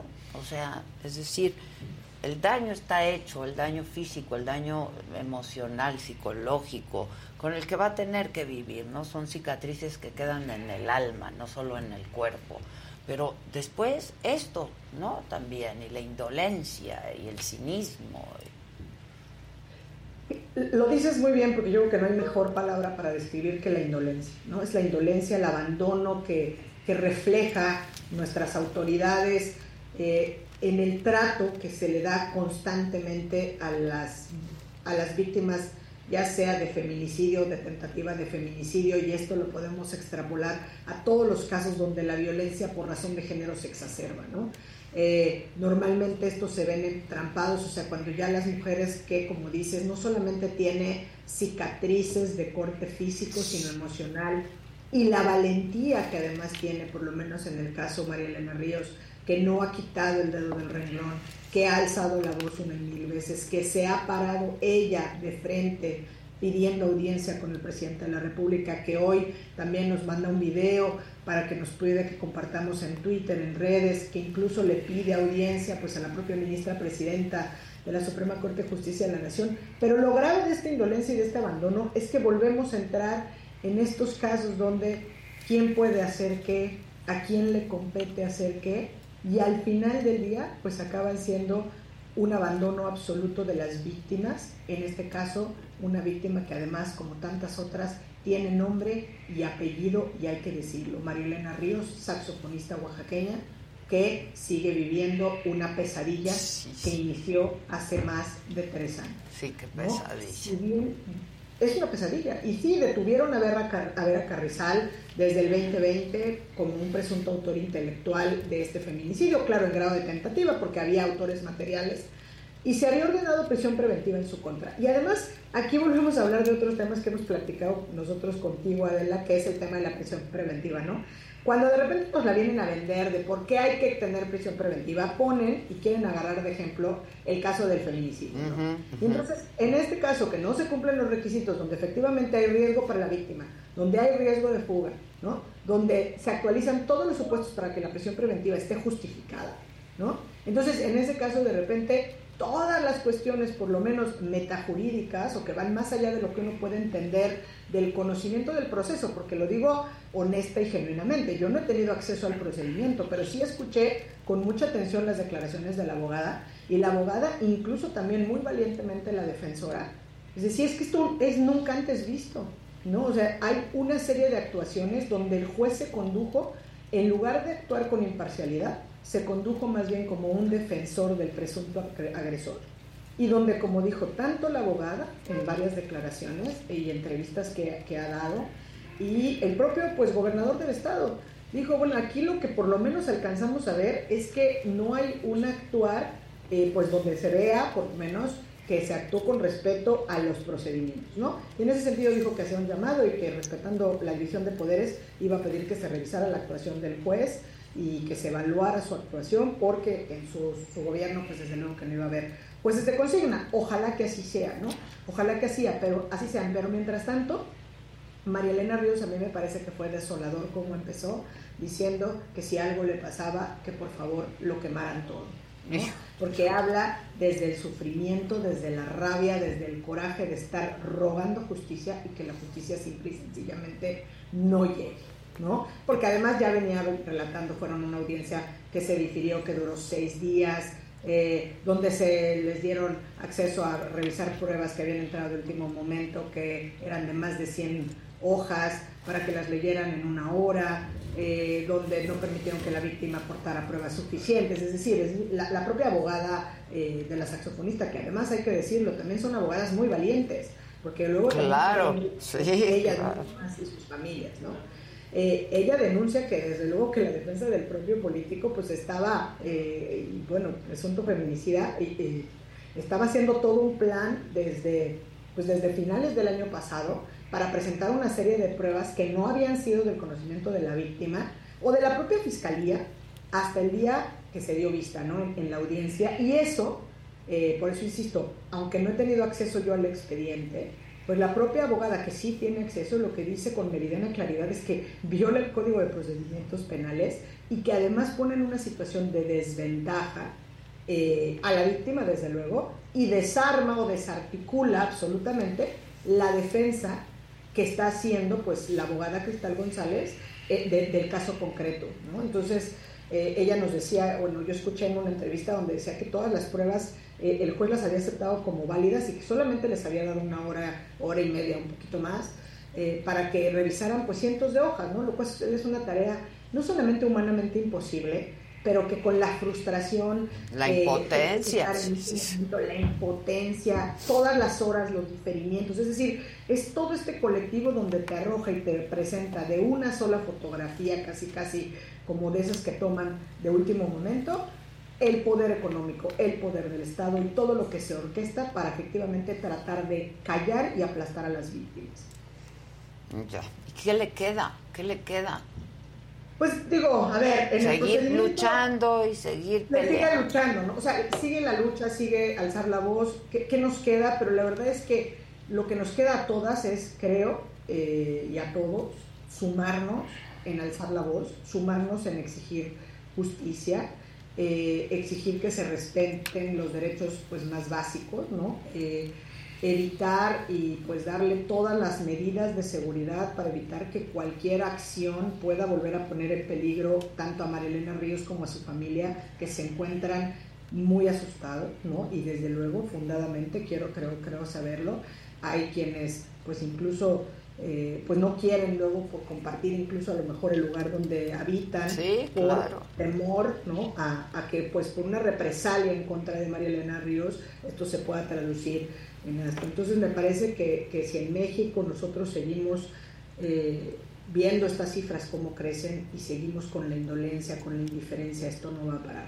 Entonces el caso me parece ejemplar, me parece ejemplar desde la perspectiva donde cuando menos podemos exigirle tanto al gobernador del estado como a la fiscalía del estado, eh, que sabemos que está vacante la cabeza, eso es una preocupación también que se suma, eh, como al propio presidente de la República y a las autoridades que están diciendo que son solidarios y que entienden y que van a ver que esto no suceda, eh, pues que este posible feminicida sea finalmente juzgado eh, y sentenciado de una vez por todas para que María Elena Ríos pueda, diría yo, tener un poco de paz. Sí, y poder medianamente en paz. un proceso de sanación, Así ¿no?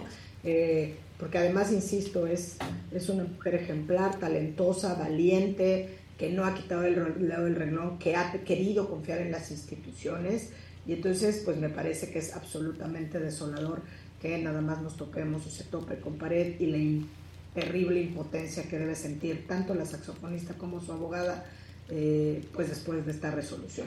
En, materia, digamos, de los procedimientos, pues sigue, ellas ya presentaron eh, los recursos conducentes, se ha pedido incluso que intervenga en el momento que sea oportuno, porque además esto hay una cuestión que es de la jurisdicción local, está en el estado de Oaxaca, ¿no? Eh, y luego podría salir a ser parte de la, de la justicia federal, es decir, a través de los amparos, eh, y que, bueno, pues conozca en, en un momento dado, pero no sería de inmediato, pues la propia Suprema Corte de Justicia de la Nación. Ojalá que no tengamos que llegar a tanto, porque esto habla de mucho más tiempo que deba de transcurrir, y ojalá que, pues, estas cosas se revisen y finalmente, eh, pues, eh, esta esperanza de que, de que María Elena Ríos alcance justicia, pues en lugar de estarse diluyendo y difiriendo en el tiempo, se acerque cada vez más. Eh, me parece que ella está cansada, como todas estamos, eh, que como bien dices, está lastimada, que tiene cicatrices en el cuerpo y en el alma y que esto no debería de estar pasando. ¿no? Todas las víctimas merecen justicia, merecen una reparación adecuada del daño, pero sobre todo merecen las garantías de no repetición. Pues sí. Híjoles, como, como siempre, gracias mi querida Claudia, y sí se va uno bastante desolado después de escuchar todo esto, ¿no? Sí, la verdad es que le- les diría una recomendación que, que- que no he tenido oportunidad de platicar con ustedes incluso, pero supongo que ya han platicado porque afortunadamente está en los primeros lugares de, de audiencia. Ruido, ¿no? La producción de Natalia Beristain, exactamente, de ruido, Sí, pero creo que eso lo refleja todo y deje- no podemos dejar de hacer ruido. O sea, es simbólica, profunda, desoladora y poderosa, una obra cinematográfica y todo lo que puede hacer, pero todo lo que nos obliga. No podemos ser indiferentes, no podemos dejar de ser solidarios, no podemos eh, permitir que esto siga creciendo, ¿no? La- las cifras son alarmantes, la propia Natalia lo decía, ¿no? Empieza la película a filmarla con una cifra oficial de cierto número de, de- personas desaparecidas en este país y pues acaba de la filmación, se estrena y el número no solamente no ha disminuido, sino que se ha incrementado exponencialmente, ¿no? Es dolorosísimo, eh, justicia para todas las víctimas, para las familiares de las víctimas y pues el derecho también a la verdad. Pues sí. Te mando un abrazo con todo cariño, Claudia. Espero verte la próxima semana por aquí. Así será, mi querida Adela. Un Muchas abrazo. gracias, un abrazo. Híjole, sí, qué cosa. Ay. ¿Alguien trae algo para levantar el ánimo? Pues y Eh, despedirnos con eh, este. sonriente. Y todos así, Bueno, Dame pues, un y- pensemos en que lo que dijo hoy el presidente sobre el caso de Elena Ríos, Sí, ¿no? sí. Eso Ojalá, ojalá, sí. También dijo que no podía decir mucho. Pues sí. También lo dijo. Pero ¿sabes qué? Que habló que porque ha decidido que- ignorar a muchas que otras. atienda ¿no? el asunto. En fin. Este. Ahí te va. Casarín ¿Con qué quieres algo. levantar el evento? A ver, venga. Este, n- lo acabo de mandar hace un segundo, entonces no sé si Chalini ya lo tenga, pero este, ¿Ya? con eso se levanta el evento, ¿eh? Compañeros me copian. Compañeros me copian. Yo, yo tengo un, un macabrón, este, Es el- nos podría hacer reír, Sí, pero a es del equipo. Ah, a ver, a es ver. del equipo, pero es que si siempre andamos los que la riegan, ¿no? Este, Sí, los andamos cuando la regamos nosotros también. Este, y es con mucho cariño, Fausto, pero ¿cómo que felicitaron a Polo Polo en Twitter? ¿Lo tenemos? Lo tenemos en un segundito, pero... Felicitaron, Pues dije sí. eso, sí. Sí, sí, Y como siempre sacamos todos los macabrones, Claro. pues sacamos los También nuestros. aquí va para Esa es la- Ahora que salga la banda de Fausto. Sí, como de- No, porque ¿sabes qué? Que sí pasan esas situaciones. Sí, o sea, sí claro. gente que ha dicho muchos días de estos Esto en un sí. velorio. Sí. ¿No? Este, o sea, sí conozco. Yo conozco a alguien que ha llegado a decir perdón a un velorio. O sea, de los nervios, perdón. Perdón. Pues y no. fue en ese momento cuando decían que ya tenía el padecimiento, pero no se había confirmado nada, ¿no? Y mira, los Jorge Ortiz de Pinedo lo mandan felicitar, este, me embarga la tristeza, muerto por felicitar, lo polo, sí. se cierra un ciclo. Y fue en ese momento cuando decían que ya tenía el padecimiento, pero no se había confirmado nada, ¿no? Y mira, los Jorge Ortiz de Pinedo lo mandan felicitar, este, me embarga la tristeza, muerto por ¿Quién lo se dio cuenta? Chalini. Ah, Chalini, bien, Chalini. Chalini. Yo la verdad no. Bien, Chalini, que lo Bien, pescaste. Chalini, Bien. bien. Aquí todos cuando lo cagamos Todos, lo sacamos. dicen, ¿eh? el que no cae, Resbala. resbala. Y así. Y en la casa del herrero, hasta el Hasta más, más chimuelo, chimuelo. más catuerca. Así es. Y bueno, pues nada más, ya hablamos del Venga. Canelo, viene el Super Bowl, ya lo sabemos. Y el Canelo con las chelas, ¿cómo no va a hacer eso para levantar? Mira. A ver. This February, Ah. Ultra is taking over the big game. ¡Ay, está increíble! Ahí está. Que además es la La que yo tomo. sí, la la la verdad. El Canelo con las chelas. ¡Qué bien! ¡Che Canelo! Está, Está, en todo. está en todo. Está en todo y está con todo. Que mi Está trago. con que- madre. Está con madre. Está on Y fire. anda el contratando, acuérdense, ya dijo Daniel, por si Sí. quieren, en sus tiendas de conveniencia. Sí. Anda sí. contratando. Anda contratando y buen sueldo. Sí. Este, está buenísimo. Ya Que si estamos recibiendo llamadas, pues si quieren Pues, una si y quieren, nos vamos, marcan. ¿no? Para cerrar. Échenle. Pero que levante el evento, hay como cosas. Sí, cuéntanos ¿verdad? algo bueno. Algo ¿Quién sea bonito. que Márquez? Este. Este, mándanos algo Dice bueno. Iris Jackson, yo también me di cuenta, pero no dije nada. No importa, bulenos. Diga. Bulenos. Exacto, todos la cagamos en Y a. Fausto que lo mea un perro. Ahora- perro. Sí pasó, fíjense. ¿Pero ¿Te diste cuenta o hasta que te Hasta que me dijiste. Ah, ¿hasta ahorita? Hasta ahorita que me dijiste, dije, claro, sí dije Yo lo no caí en cuenta. Yo, Yo, no, tampoco, tampoco, la no, verdad, no Chalini, caí en cuenta. Que no está platicando como que... Claro, claro. No, no, no me di cuenta hasta ahorita que dijiste, claro, los feliz, dije, Eso. Chalini, dicen aquí. Mira, Karen platica la historia. Mi hermana en algún momento dijo en un velorio a la viuda, no se preocupe, ojalá pronto lo alcanza. No, no, no. Es que son los momentos más incómodos. ¿Te acuerdas cuando nos pusimos a reír tú, tú Susana La y yo? afectada, La sí, afectada y yo nos dio un ataque de risa en el Pero, velorio. o sea, todos O sea, sentados y nosotros sí. Pero ataque de risa. Ya sabes cuando de los Claro, nervios. sí. nervios. Oh, no, y, y luego voltea Susana y dice, transmitimos en vivo. Y dijimos, ¿qué te ¿Cómo? pasa? ¿Cómo vamos a transmitir esto en vivo? Tenemos No, no, una no. llamada. A ver. ¿Desde venga. dónde nos llamas? ¿Quién habla? Juanjo Moreno, mándanos la información. Hola. Alejandro Aguirre desde San, Alejandro Aguirre desde San Francisco, California. Ay, qué tan padre San Francisco. San Francisco. Tan bonito y tan caro y todo. ¿Qué nos cuentas? Sí, tan caro, sí. Pues aquí siguiendo la, la saga todos los días, este, muy buen canal Adela y este, Muchas gracias. todo el equipo excelente y pues, acá también tienes tus, tus fans por acá. Muchas gracias. Denos compartir. Y like. Claro, claro. Y mochate. Porque en una de esas nos vamos para allá a transmitir.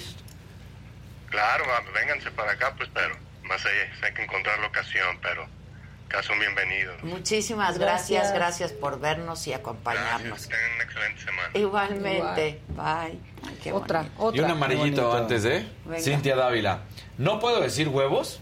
Me encantan los ovarios con los que Adela le habló al tipo ese. Saludos. Pues es que el vocero no sabía. No, No estuvo muy raro. entendíamos. Sí, ¿no? Hola, ¿quién habla? Hola, Maca, habla Eva Sofía Valencia, a tus órdenes. Hola, no, pues nosotros a las tuyas. ¿Qué nos Ay, cuentas? muchas gracias. Nada más hablaba para saludarlos. Adela, eres la neta del planeta, eres lo máximo. Te sigo desde hace muchísimos años.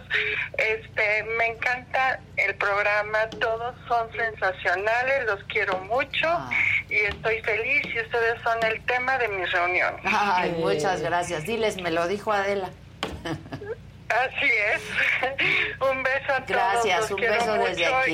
Y, y mucho éxito. Muchas gracias, en eso estamos. Vamos por todo, nosotros también. Anunciamos lo que quieran, ¿eh? Sí, Por sí, cierto. por Además, Ah. ¿Algún anuncio? ¿Quién habla? Hola, hola, José Oh. Luis de Rivera. Hola, José Luis de Rivera. Pues nada, saludándolos desde San Miguel como siempre. Ay, muy Ah, bien. nuestro amigo de Sí. San Miguel, claro. Muchas gracias Dile a por tu vernos. presidente municipal que ni nos voltea a mirar, ¿eh? Qué bárbara de... De lo Oiga, que pues se nada, pierde, ¿verdad? Bueno. De lo que se pierde, Pierden. dice Adela. No, Ade- oye, pues ¿cuándo vienen a de vengan todos otra vez por favor? Pues porque el presidente municipal no nos hace caso y no tenemos apoyo ahí logístico. Uh, qué caray, pues hay que ir a hablar con él. Va- Voy a ver ve, manifiéstate ahí. Exacto. Manifiéstate. Muy bien. Oigan, muchachos, pues para felicitarlos por este inicio de año, tardío ya, pero este enero que nos ha durado como un siglo ya. Un siglo y yo solo Porque quiero sí. que dejen de decir feliz año Sí, cada vez yo que sigo no, diciendo, Yo, también, Yo porque también. es gente Feliz que año. es Yo gente que no has sí. visto desde el año Sí pasado. se vale, se vale. Y enero no se sea- acaba. Siempre hay que decir que, Que no sea un feliz año. Primero de enero, de febrero ya no decimos. No, Exacto. Llega la Candelaria. Eh, todavía no acabamos este Via Crucis culinario. Sí. Es cierto. Es cierto. Te mandamos un beso. Muchas gracias, saludos a todos. Gracias a ti. Ve a manifestarte ahí a Palacio. De una vez. Sí, de Mauricio, Mauricio. Ay, le colgué. Pensé que ya nos habíamos despedido. Una disculpa. Ah, no te colgué. Bueno. Gracias. Bye. Bye. Bueno, pues ya está la petición para San Miguel. Pues sí. Ya ¿No? está, ya está hecho. No nos Ya voltea ni a mirar. Y se le ha buscado. Se le ha buscado, Tanto- Mauricio. Tanto que nos gusta ya. Hombre. Oye, tanto que hablamos de San Sí, Miguel. ya no hay que hablar de San Sí, no, Ya. ya. Hay que hablar mal de San Esa ciudad, esa ciudad tan gentrificada. Sí, Ya oye, luego parece que estás en en país. Suiza de lo caro que Sí. es. Eso sí, eso sí, eso sí es cierto, Si no ¿eh? fuera por el Live Aqua, es lo que salva San Miguel de Es- Allende. o sea, nada más tienes que ir al Live Aqua, pero ni salgas. Ni salgas del. Live Aqua, no hay nada en San Miguel. Puro gringo dueño. Ni presidente No, o sea, municipal. Sí, ya. La verdad. Hablemos mal de San Miguel. La gentrificación, puro ¿Se Airbnb. acuerdan de Hablemos bien de México? Sí. Hablemos mal de San, San Miguel, Miguel. la neta. No, ¿Qué pasó? no se puede. Bueno, vámonos. Hasta ¿no? que vayamos. Entonces, ¡qué bonito! ¡Qué bonito! Miren qué bonita ¡Qué rosa. de del presidente municipal que Exacto. nos dio el Ya. apoyo logístico. Antes Nel. Nada. Sí, no. Ya. La neta, Ahorita excepto no. el Live Aqua. Solo. Si tienen ganas de ir a disfrutar de un super lugar, un super hotel, un super spa, Ah. un super servicio, eh, comida, este Unos taquitos. unos taquitos Sí. y qué tal los chilitos ahí que me Uy. traigo de allá, la Ibacua. ¿eh? de Grupo Posadas en San Miguel de Allende. Fuera de eso, no hay nada. Todo está muy caro. La neta. Sí, ni vaya. Fuchicaca. Fuchicaca. Bueno, pues gracias, que tengan un gran día. Miéntenle la madre a quien se lo merezca nada más, ¿no? Aunque sea martes de mentadas. Y ya dejaron los datos en el chat y ya Ok, marcaron. perfecto. lo vemos. Ah, ¿en, cuál? ¿en el chat del En WhatsApp? el WhatsApp, supongo. ¿no? Eh, y pues eso, ma- hoy en la noche, hoy en la noche, acompáñenme en live, Saga Live, está padrísimo. La verdad, a mí sí me gustaron estos Sí, cuates. sí, cómo no. Tengo Sí. que confesar, aunque no esté bien visto, pero hablamos de eso también, ¿no? De que si no es hacer apología al claro. delito, etcétera, etcétera. La verdad es que son dos chavos talentosos, jovencitos, hermanos. A mí me cayeron a toda madre y les está yendo con madre. Así es que vean esta entrevista, 7 de la noche, hoy Saga Live, mañana aquí mismo, 9 de la mañana, me lo dijo Adela, ¿va? Hasta entonces.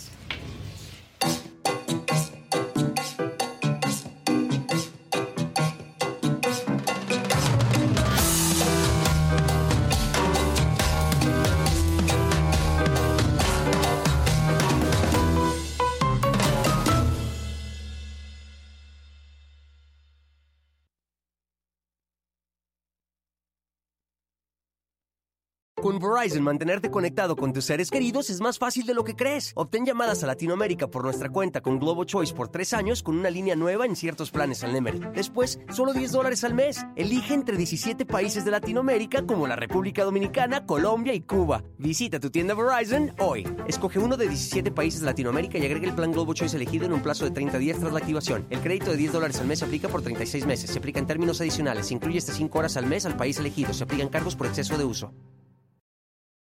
Shopify is the global commerce platform that helps you sell at every stage of your business. With the internet's best converting checkout, 36% better on average compared to other leading commerce platforms, Shopify helps you turn browsers into buyers. In fact, Shopify powers 10% of all e-commerce in the US. Sign up for a $1 per month trial period at shopify.com slash podcast free. All lowercase, shopify.com slash podcast free, shopify.com slash podcast free.